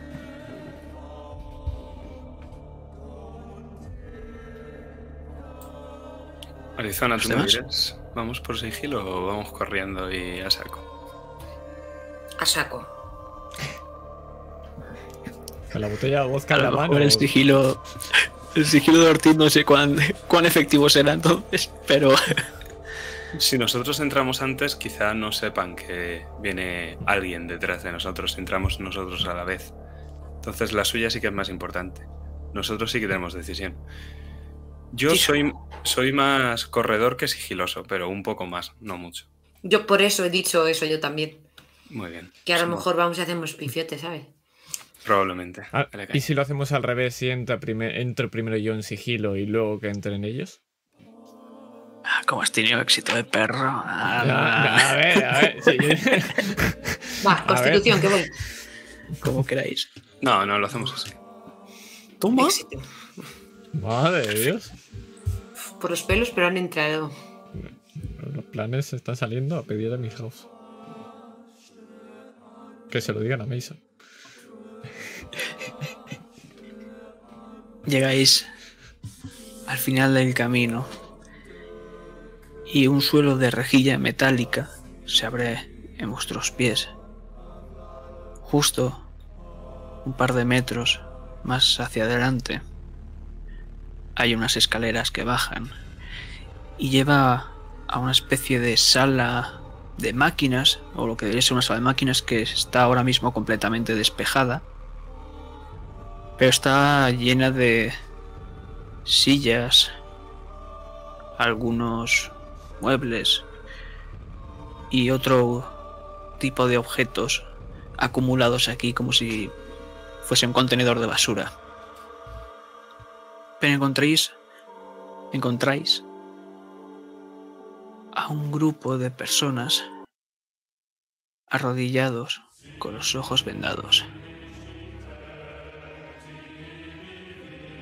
Hay una pequeña tarima en la cual reposa el cuerpo cadavérico de alguien que parece anciano. Está en una especie como de colchón apoyado en diagonal en la pared y él recostado. En su torso tiene un libro que acaba de colocar Michael Phillips, el cual en su mano derecha sostiene un hacha. Ese hacha. Y empiezan los cánticos. Con su mano se arranca las ropas y las mismas runas y símbolos que hay en el hacha las veis a través de todo su cuerpo. Pero justamente llegáis. Y no es que seáis muy sigilosos, por lo que habéis sprintado bastante. ¿Qué hacéis?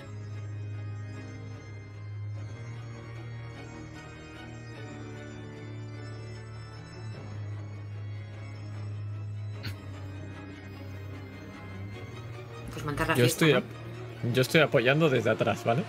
Así que decidid Claro. qué hacéis. Pues creo que gritad. eh, ¡Alto, policía! ¡Estáis todos detenidos! Y empiezo a disparar. Lo hizo facto. Apunto a la persona que tiene el arma en la mano. Que es lo que me dice el protocolo. Luego, conforme me vayan atacando, el protocolo me permitirá defenderme. Apuntas a Michael entonces. Sí, al brazo a ser En posible. esta instancia él es un deberías sacar un éxito extremo. Está bastante lejos. Lo que te puedo decir es que esta gente, a pesar de que tú estés ahí dándoles la chapa, con que eres policía y eso, están haciendo cánticos, excepto dos personas. Uno, con pintas de motero, que por las fotos que has podido ir viendo, reconoces como Samuel Taggart y a su lado un viejo que reconoces como su padre. Ambos se quitan la venda y se giran. Uno con un revólver, otro con una escopeta. Michael que simplemente se os queda mirando y os sonríe, mientras sigue desnudándose. Están más cerca estos dos hombres que Michael, entiendo. Sí, Mi objetivo es Michael. sería, Así que sería a- difícil para estos dos. De acuerdo. ¿La sala es redonda, cuadrada? Cuadrada. Y entiendo que ellos están en el centro de la sala, ¿no es así? Los cánticos, quiero decir. Los, cánticos están en el centro, tú tendrías que coger y bajar unas escaleras y atravesar a esa gente para llegar hasta esa tarima, donde está Michael y el cuerpo. Pues yo creo que he hecho a correr. Voy en dirección hacia allá, pero en lo que voy corriendo hacia Michael, que verdaderamente es mi objetivo, quiero pegar un disparo a cualquiera de los Taggart, el que tenga más cerca o el que vea más peligroso que me apunte a mí. Y espero, esperaría que Arizona hiciera lo mismo por el otro lado, para así que alguno de los dos al menos llegue a Michael Phillips.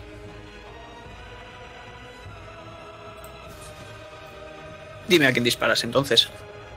Revólver, escopeta. Venga, escopeta, que creo que tengo un poco más que Arizona. Pues vale, pues entonces disparas a el padre Darius. 76. 31 de suerte. 6 de daño. ¿Me los gasto? Perfecto. La bala sale despedida. Atraviesa el estómago de Darius y él cae de culo. Pero alza la escopeta mientras te acercas a él. ¿Cuánto te has acercado? Realmente voy pegado a la pared para ir hacia Philips. Entonces estoy corriendo al lado de la pared. Perfecto. Pues vamos a dispararte.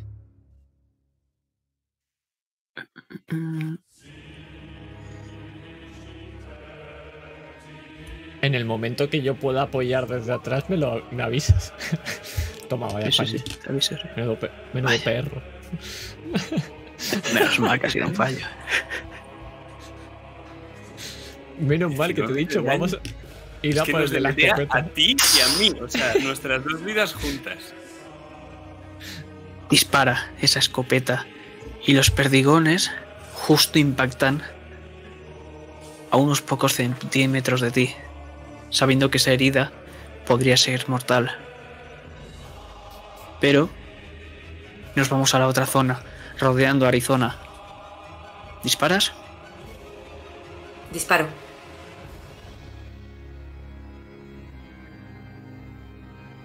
Adelante.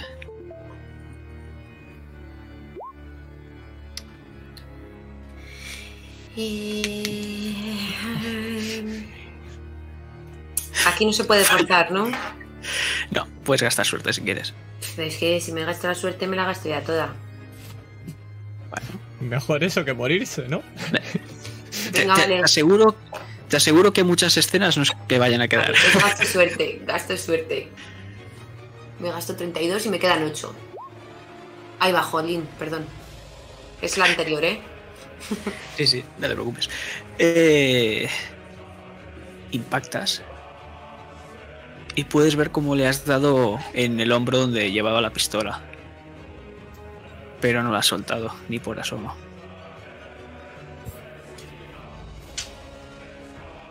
Y, y... Él te va a devolver el tiro. Amartilla su... su revólver y apunta a la rodilla. Cinco puntos de daño. ¿Cuál es tu umbral de herida? Estaba silenciada. De herida grave es 5, el umbral. Eh, Y me quedo con 3. tírame constitución. Me estoy muriendo. Voy, espera, que me voy a bajar la vida a 3.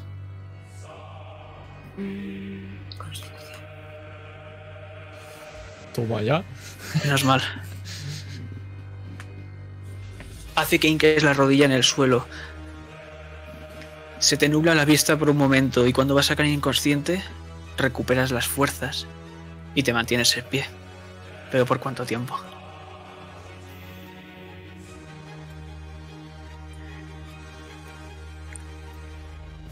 Y ahí es cuando llega nuestro amigo.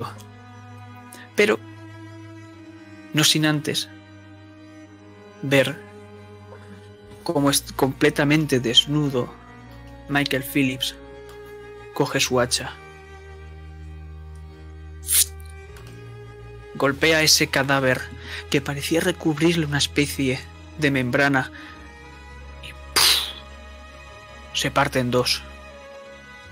Y empieza con las manos a retirarla. Y se queda de espaldas a vosotros frente al cadáver.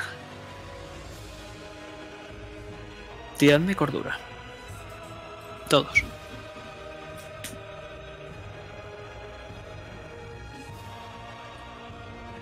Fallo. Yo me gasto una unidad de suerte.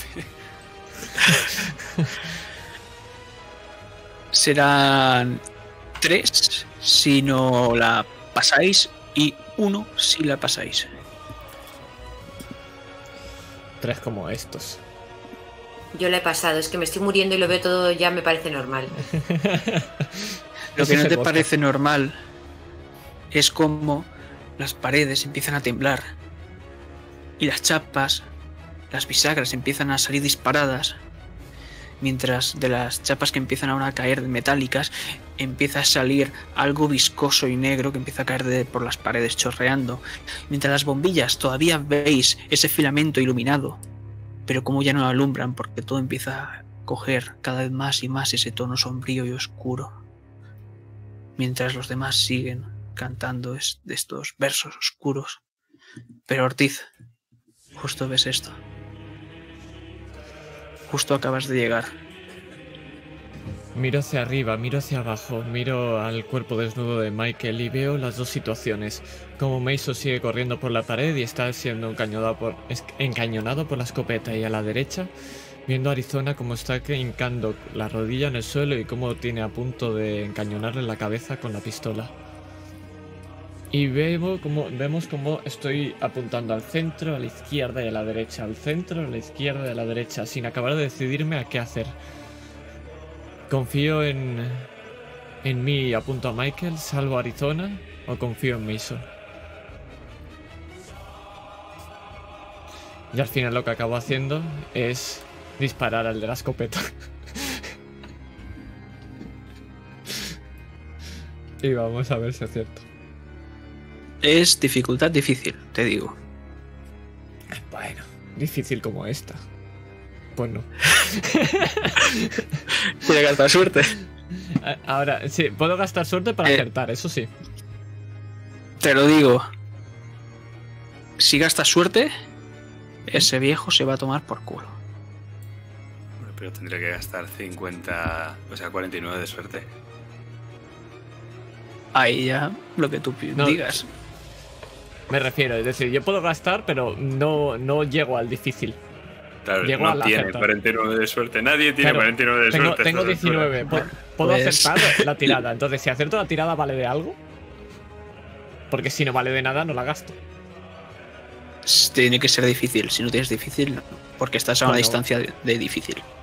Pues no, pues disparo para intentar dar la mayor cobertura posible y sigo corriendo hacia adelante.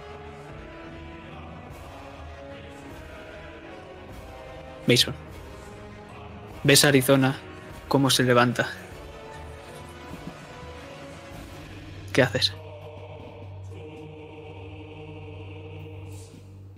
Sigo corriendo y apunto al hombre que me ha disparado a mí. Al de la escopeta. Al mismo objetivo, no varío. Perfecto. Arizona. Empiezas a correr.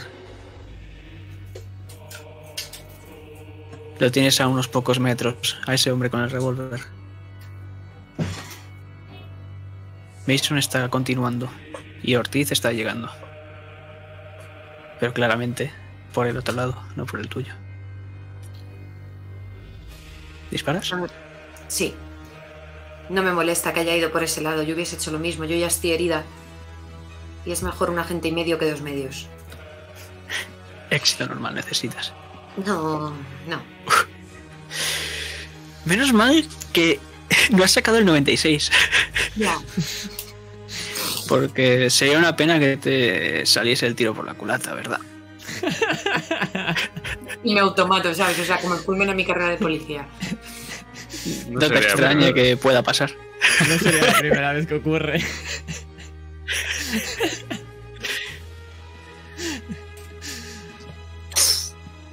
La bala sale despedida, rebotando con- contra una de esas chapas. Y...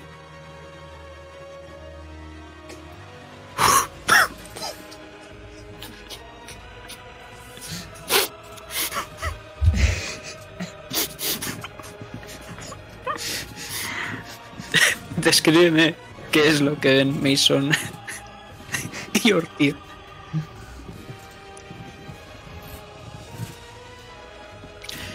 Pero... eh,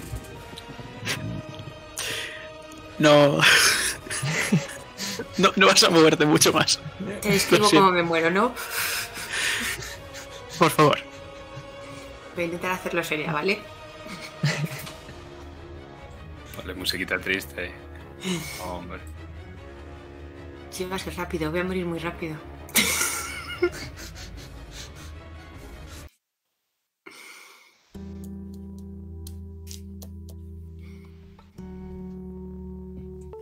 Justo antes de que ese hombre apriete el gatillo,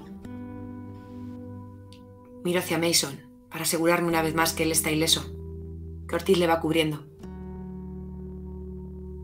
Y como si se parase el tiempo, veo la bala venir hacia mí. E instintivamente, como siempre que estoy nerviosa, llevo la mano a mi cuello, a esa cadena.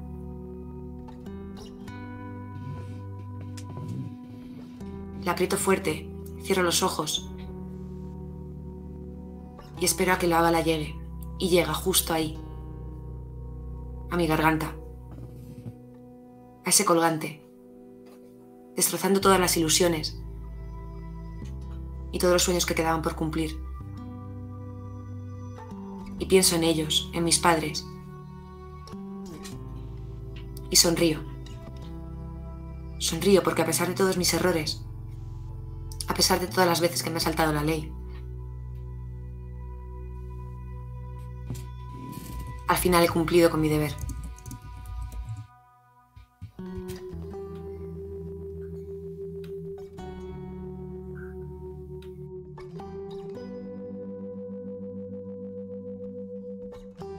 Y veis el cuerpo de Arizona en el suelo, inerte.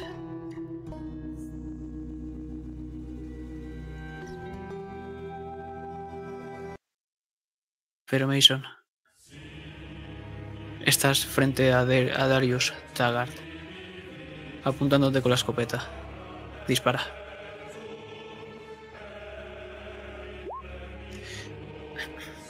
Éxito.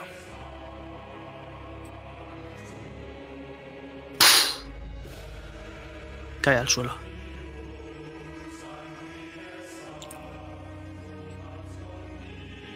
Y Seymour mira al otro lado a su padre, como acaba de morir. ¡Padre! ¡No! ¡Padre! Y empieza a correr hacia vosotros. Y ve también cómo cojo la escopeta de su padre y le apunto con ella. Y vemos cómo él te encañona. Pero antes Ortiz, ¿qué es lo que haces? En todo este rato, uno avanzada va por la izquierda y otro por la derecha, pero yo corro en el centro intentando acortar la máxima distancia. No están fijándose en mí, a pesar de que les estoy disparando. Veo cómo muere Arizona y veo cómo se encañonan, y antes de evitar que haya otra muerte por nuestra parte, me acerco lo máximo posible y disparo.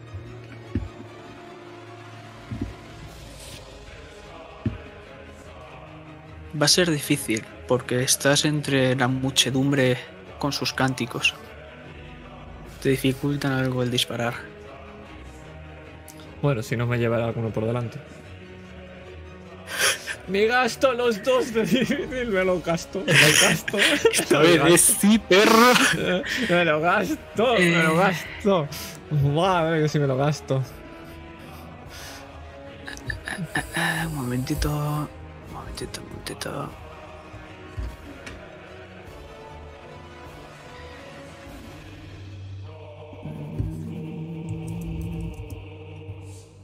Vale. Disparas. Le das en el pecho. Cae al suelo. Y empieza a reptar como una babosa asquerosa. Todavía con algo de vida entre sus manos, levantando lentamente esa pistola, ese revólver. Pero antes de eso, tírame esquivar. Eh, Ortiz.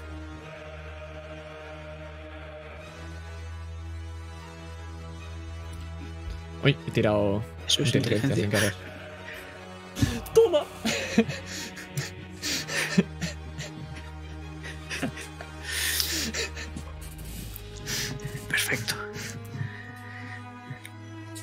Pues vemos cómo está a punto de disparar y cómo el hacha empieza de, de Michael, empieza a levantarse y empieza a rodar rápidamente, cercenándole la cabeza. Y de él empieza a salir una aura oscura que se queda frente a los labios del cuerpo del cadáver. Y veis como ese colchón sale disparado, llevándose por delante a un montón de sectarios, pero tú saltándolo lo esquivas ágilmente.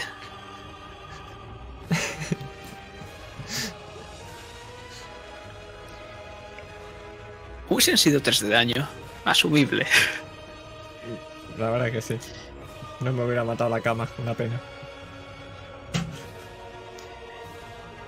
Pero ahora nos quedamos con esa escopeta encañonando a esa babosa, Mason. Está lo suficientemente cerca como para poder pegarle una patada y desarmarlo. Deberías acercarte un poco, pero podrías. Lo hago. Todavía con la escopeta en la mano, me acerco a esa babosa, la piso y le pego una patada en la pistola, mandándola lejos. Pelea, por favor.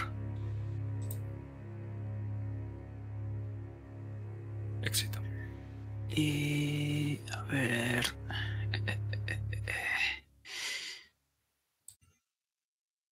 Ah, vaya. Estás desarmando, entiendo. Eh, ¿Qué es esto? No, esta no. Estás desarmando, entiendo, ¿no? Sí.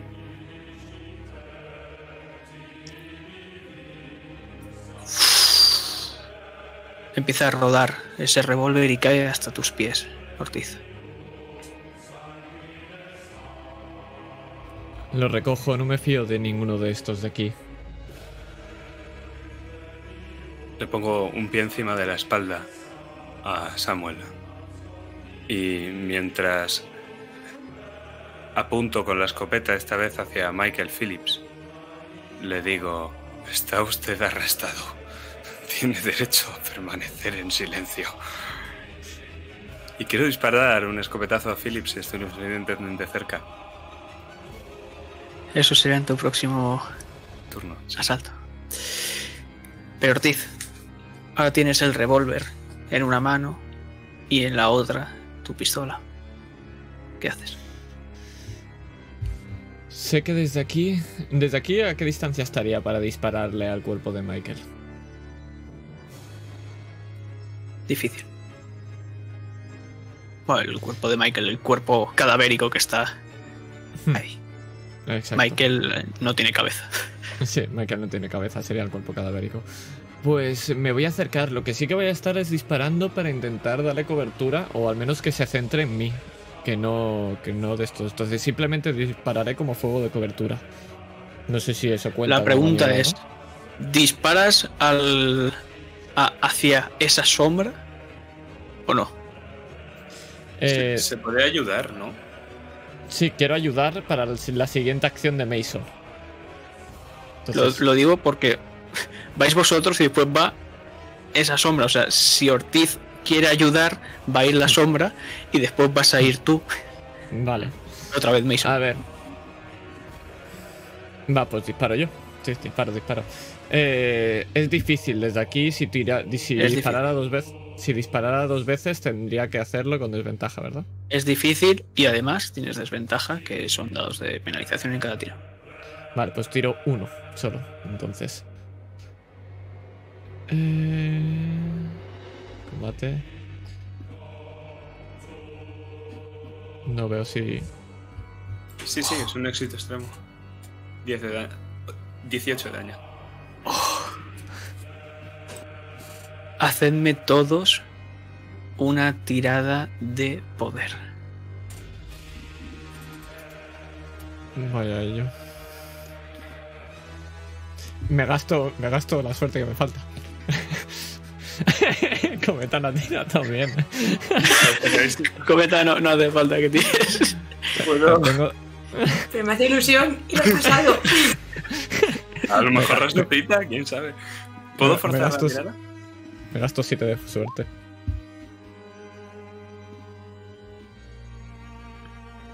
O sea, como Eh, ¿Qué has dicho qué? que si puedo forzar la tirada. Eh, sí.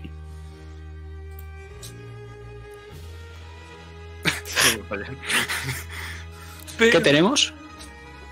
Ojo, ¿eh? Eh, Si gasto. no puedes forzar y. Y gastas y- tú, de verdad. y no. Yo la, yo la he pasado con un éxito for- eh, gastando suerte.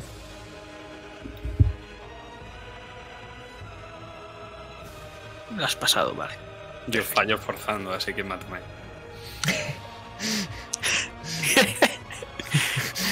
No, no, no.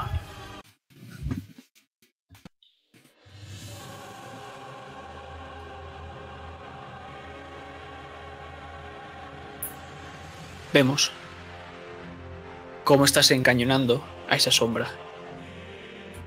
Ortiz, ¿qué se te ocurre por esa cabeza en este último momento? Pienso en todas las veces que he estado en ese campo de tiro y lo único que hago es imaginarme en esta sombra con esa tela, con ese cartón. Y es que es exactamente lo mismo, es ese cartón con esas dianas y exactamente esa sombra negra, esa figura humana. Cierro un momento los ojos, suspiro y cuando los abro disparo.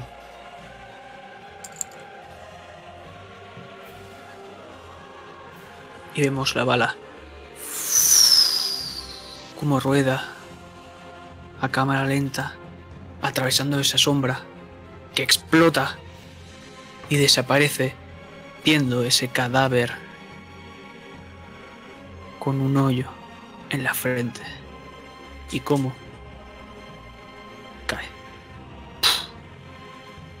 enfrente de vosotros haciendo que esa oscuridad os impregne a todos y os manche.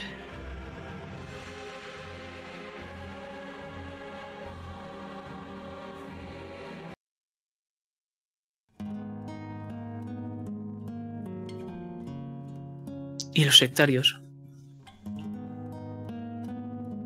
van a empezar a correr. Pero cuando va a cruzar uno la puerta, escucháis. ¡Manos arriba! Y estamos viendo cómo está amaneciendo. Y poco a poco los policías se van llevando a los detenidos. Entre ellos, Seymour Taggart. Pero nos quedamos con vosotros dos.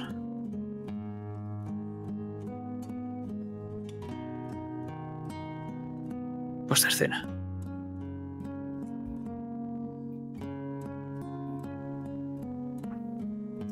Me acerco al cuerpo caído de Arizona.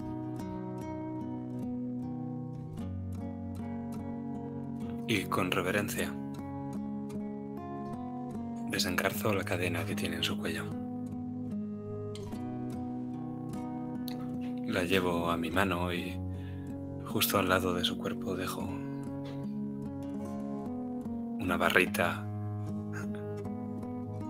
una barrita que habría en el bolsillo de mi abrigo. Se me había olvidado. Había comprado dos de repuesto por si tenía hambre en algún momento y puede que me haya sentado encima, pero ¿qué más da ahora? Yo me acerco a ti y cuando estás agachado dejando la barrita, te pongo la mano en el hombro derecho y aprieto un poco. No digo nada, solo te apoyo para que sepas que estoy ahí.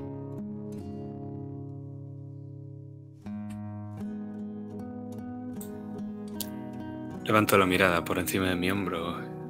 Te veo. Y ves cómo mis ojos se llenan de lágrimas. No sé muy bien por qué. No sé si es porque haya muerto tanta gente, por lo que hemos hecho porque lo, lo que le han hecho a ella. Pero ahora siento otra vez.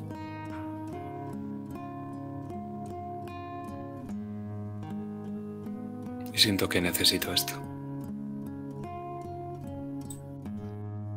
Ha acabado, Mason.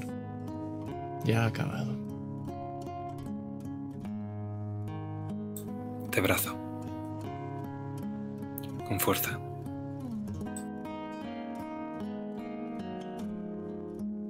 Te devuelvo el abrazo.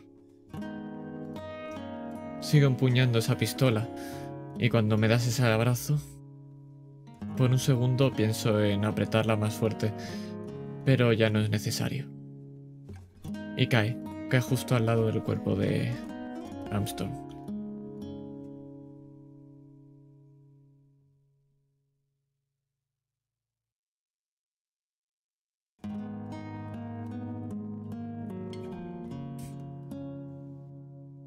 Y lo que vamos a ver es la primera plana del periódico. En ella vemos la rueda de prensa que se ha organizado.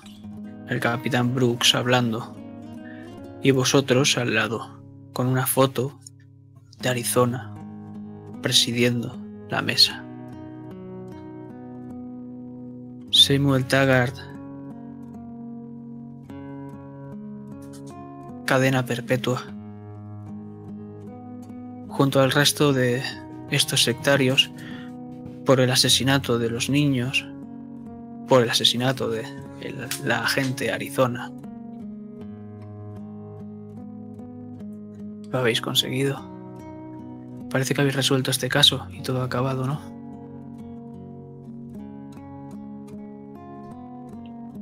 Aunque no todos hayáis llegado al final de este caso. Vemos otra foto, cómo está el capitán Brooks estrechando las manos a ambos. Pero quiero irme...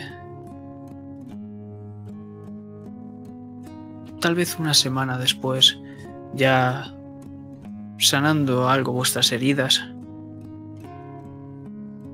¿Dónde estáis?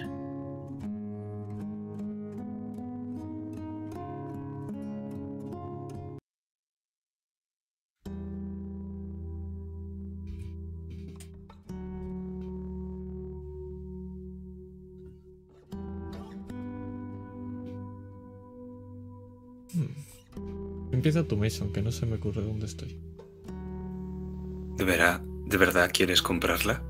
Después de todo lo que ha pasado aquí.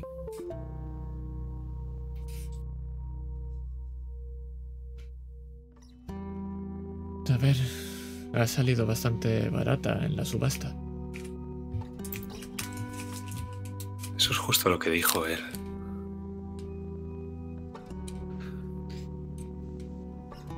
Y también que estaba embrujada. ¿Y no lo estaba? Exacto, lo estaba. Nos hemos encargado personalmente de ello, ¿no?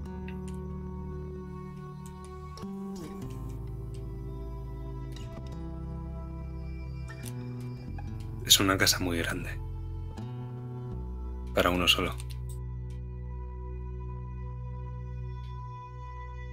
¿Qué me estás queriendo decir, Mason? No voy a meter a ningún chico de universidad en ninguna habitación.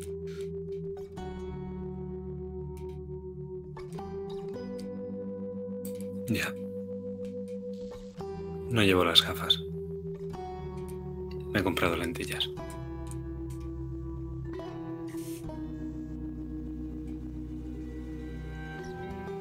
Todavía no me habitúo a verte sin esas gafas.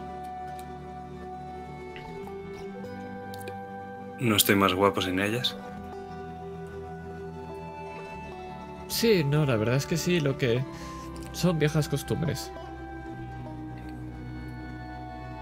No las puedo volver a poner. Como esa vieja costumbre que siempre sientes por las noches, Ortiz de que te están acechando la oscuridad. Nunca se ha ido.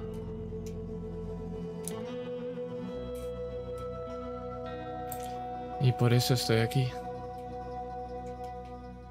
Porque si hay una manera de que se vaya es en esta casa. Junto a Mason, por supuesto.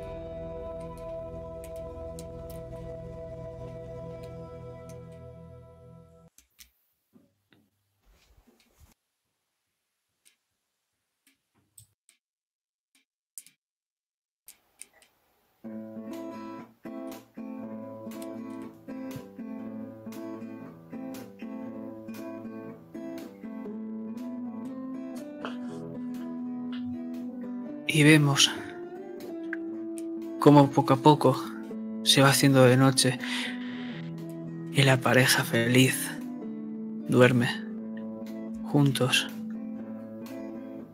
Aunque siempre os quedará ese vacío de que vuestra amiga, vuestra compañera ya no está aquí. Pero, enhorabuena, habéis sobrevivido a 246 Corbett Street. O sea que nada más. Gracias por... No. No, no, no os vayáis, por favor. Porque parece que todavía queda algo.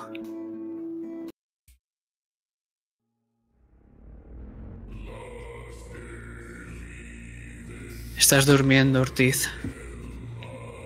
Y vemos como Mason pone encima de la mesita un pequeño estuche. Lo abre, coge en su interior lo que hay y se gira mirándote. Te sonríe mientras empieza a generarse una oscuridad absoluta que empieza a absorberte. Y mientras sus ojos se vuelven rojos, alza su mano con un hacha ritual. Gracias por jugar. 246 Corbett Street.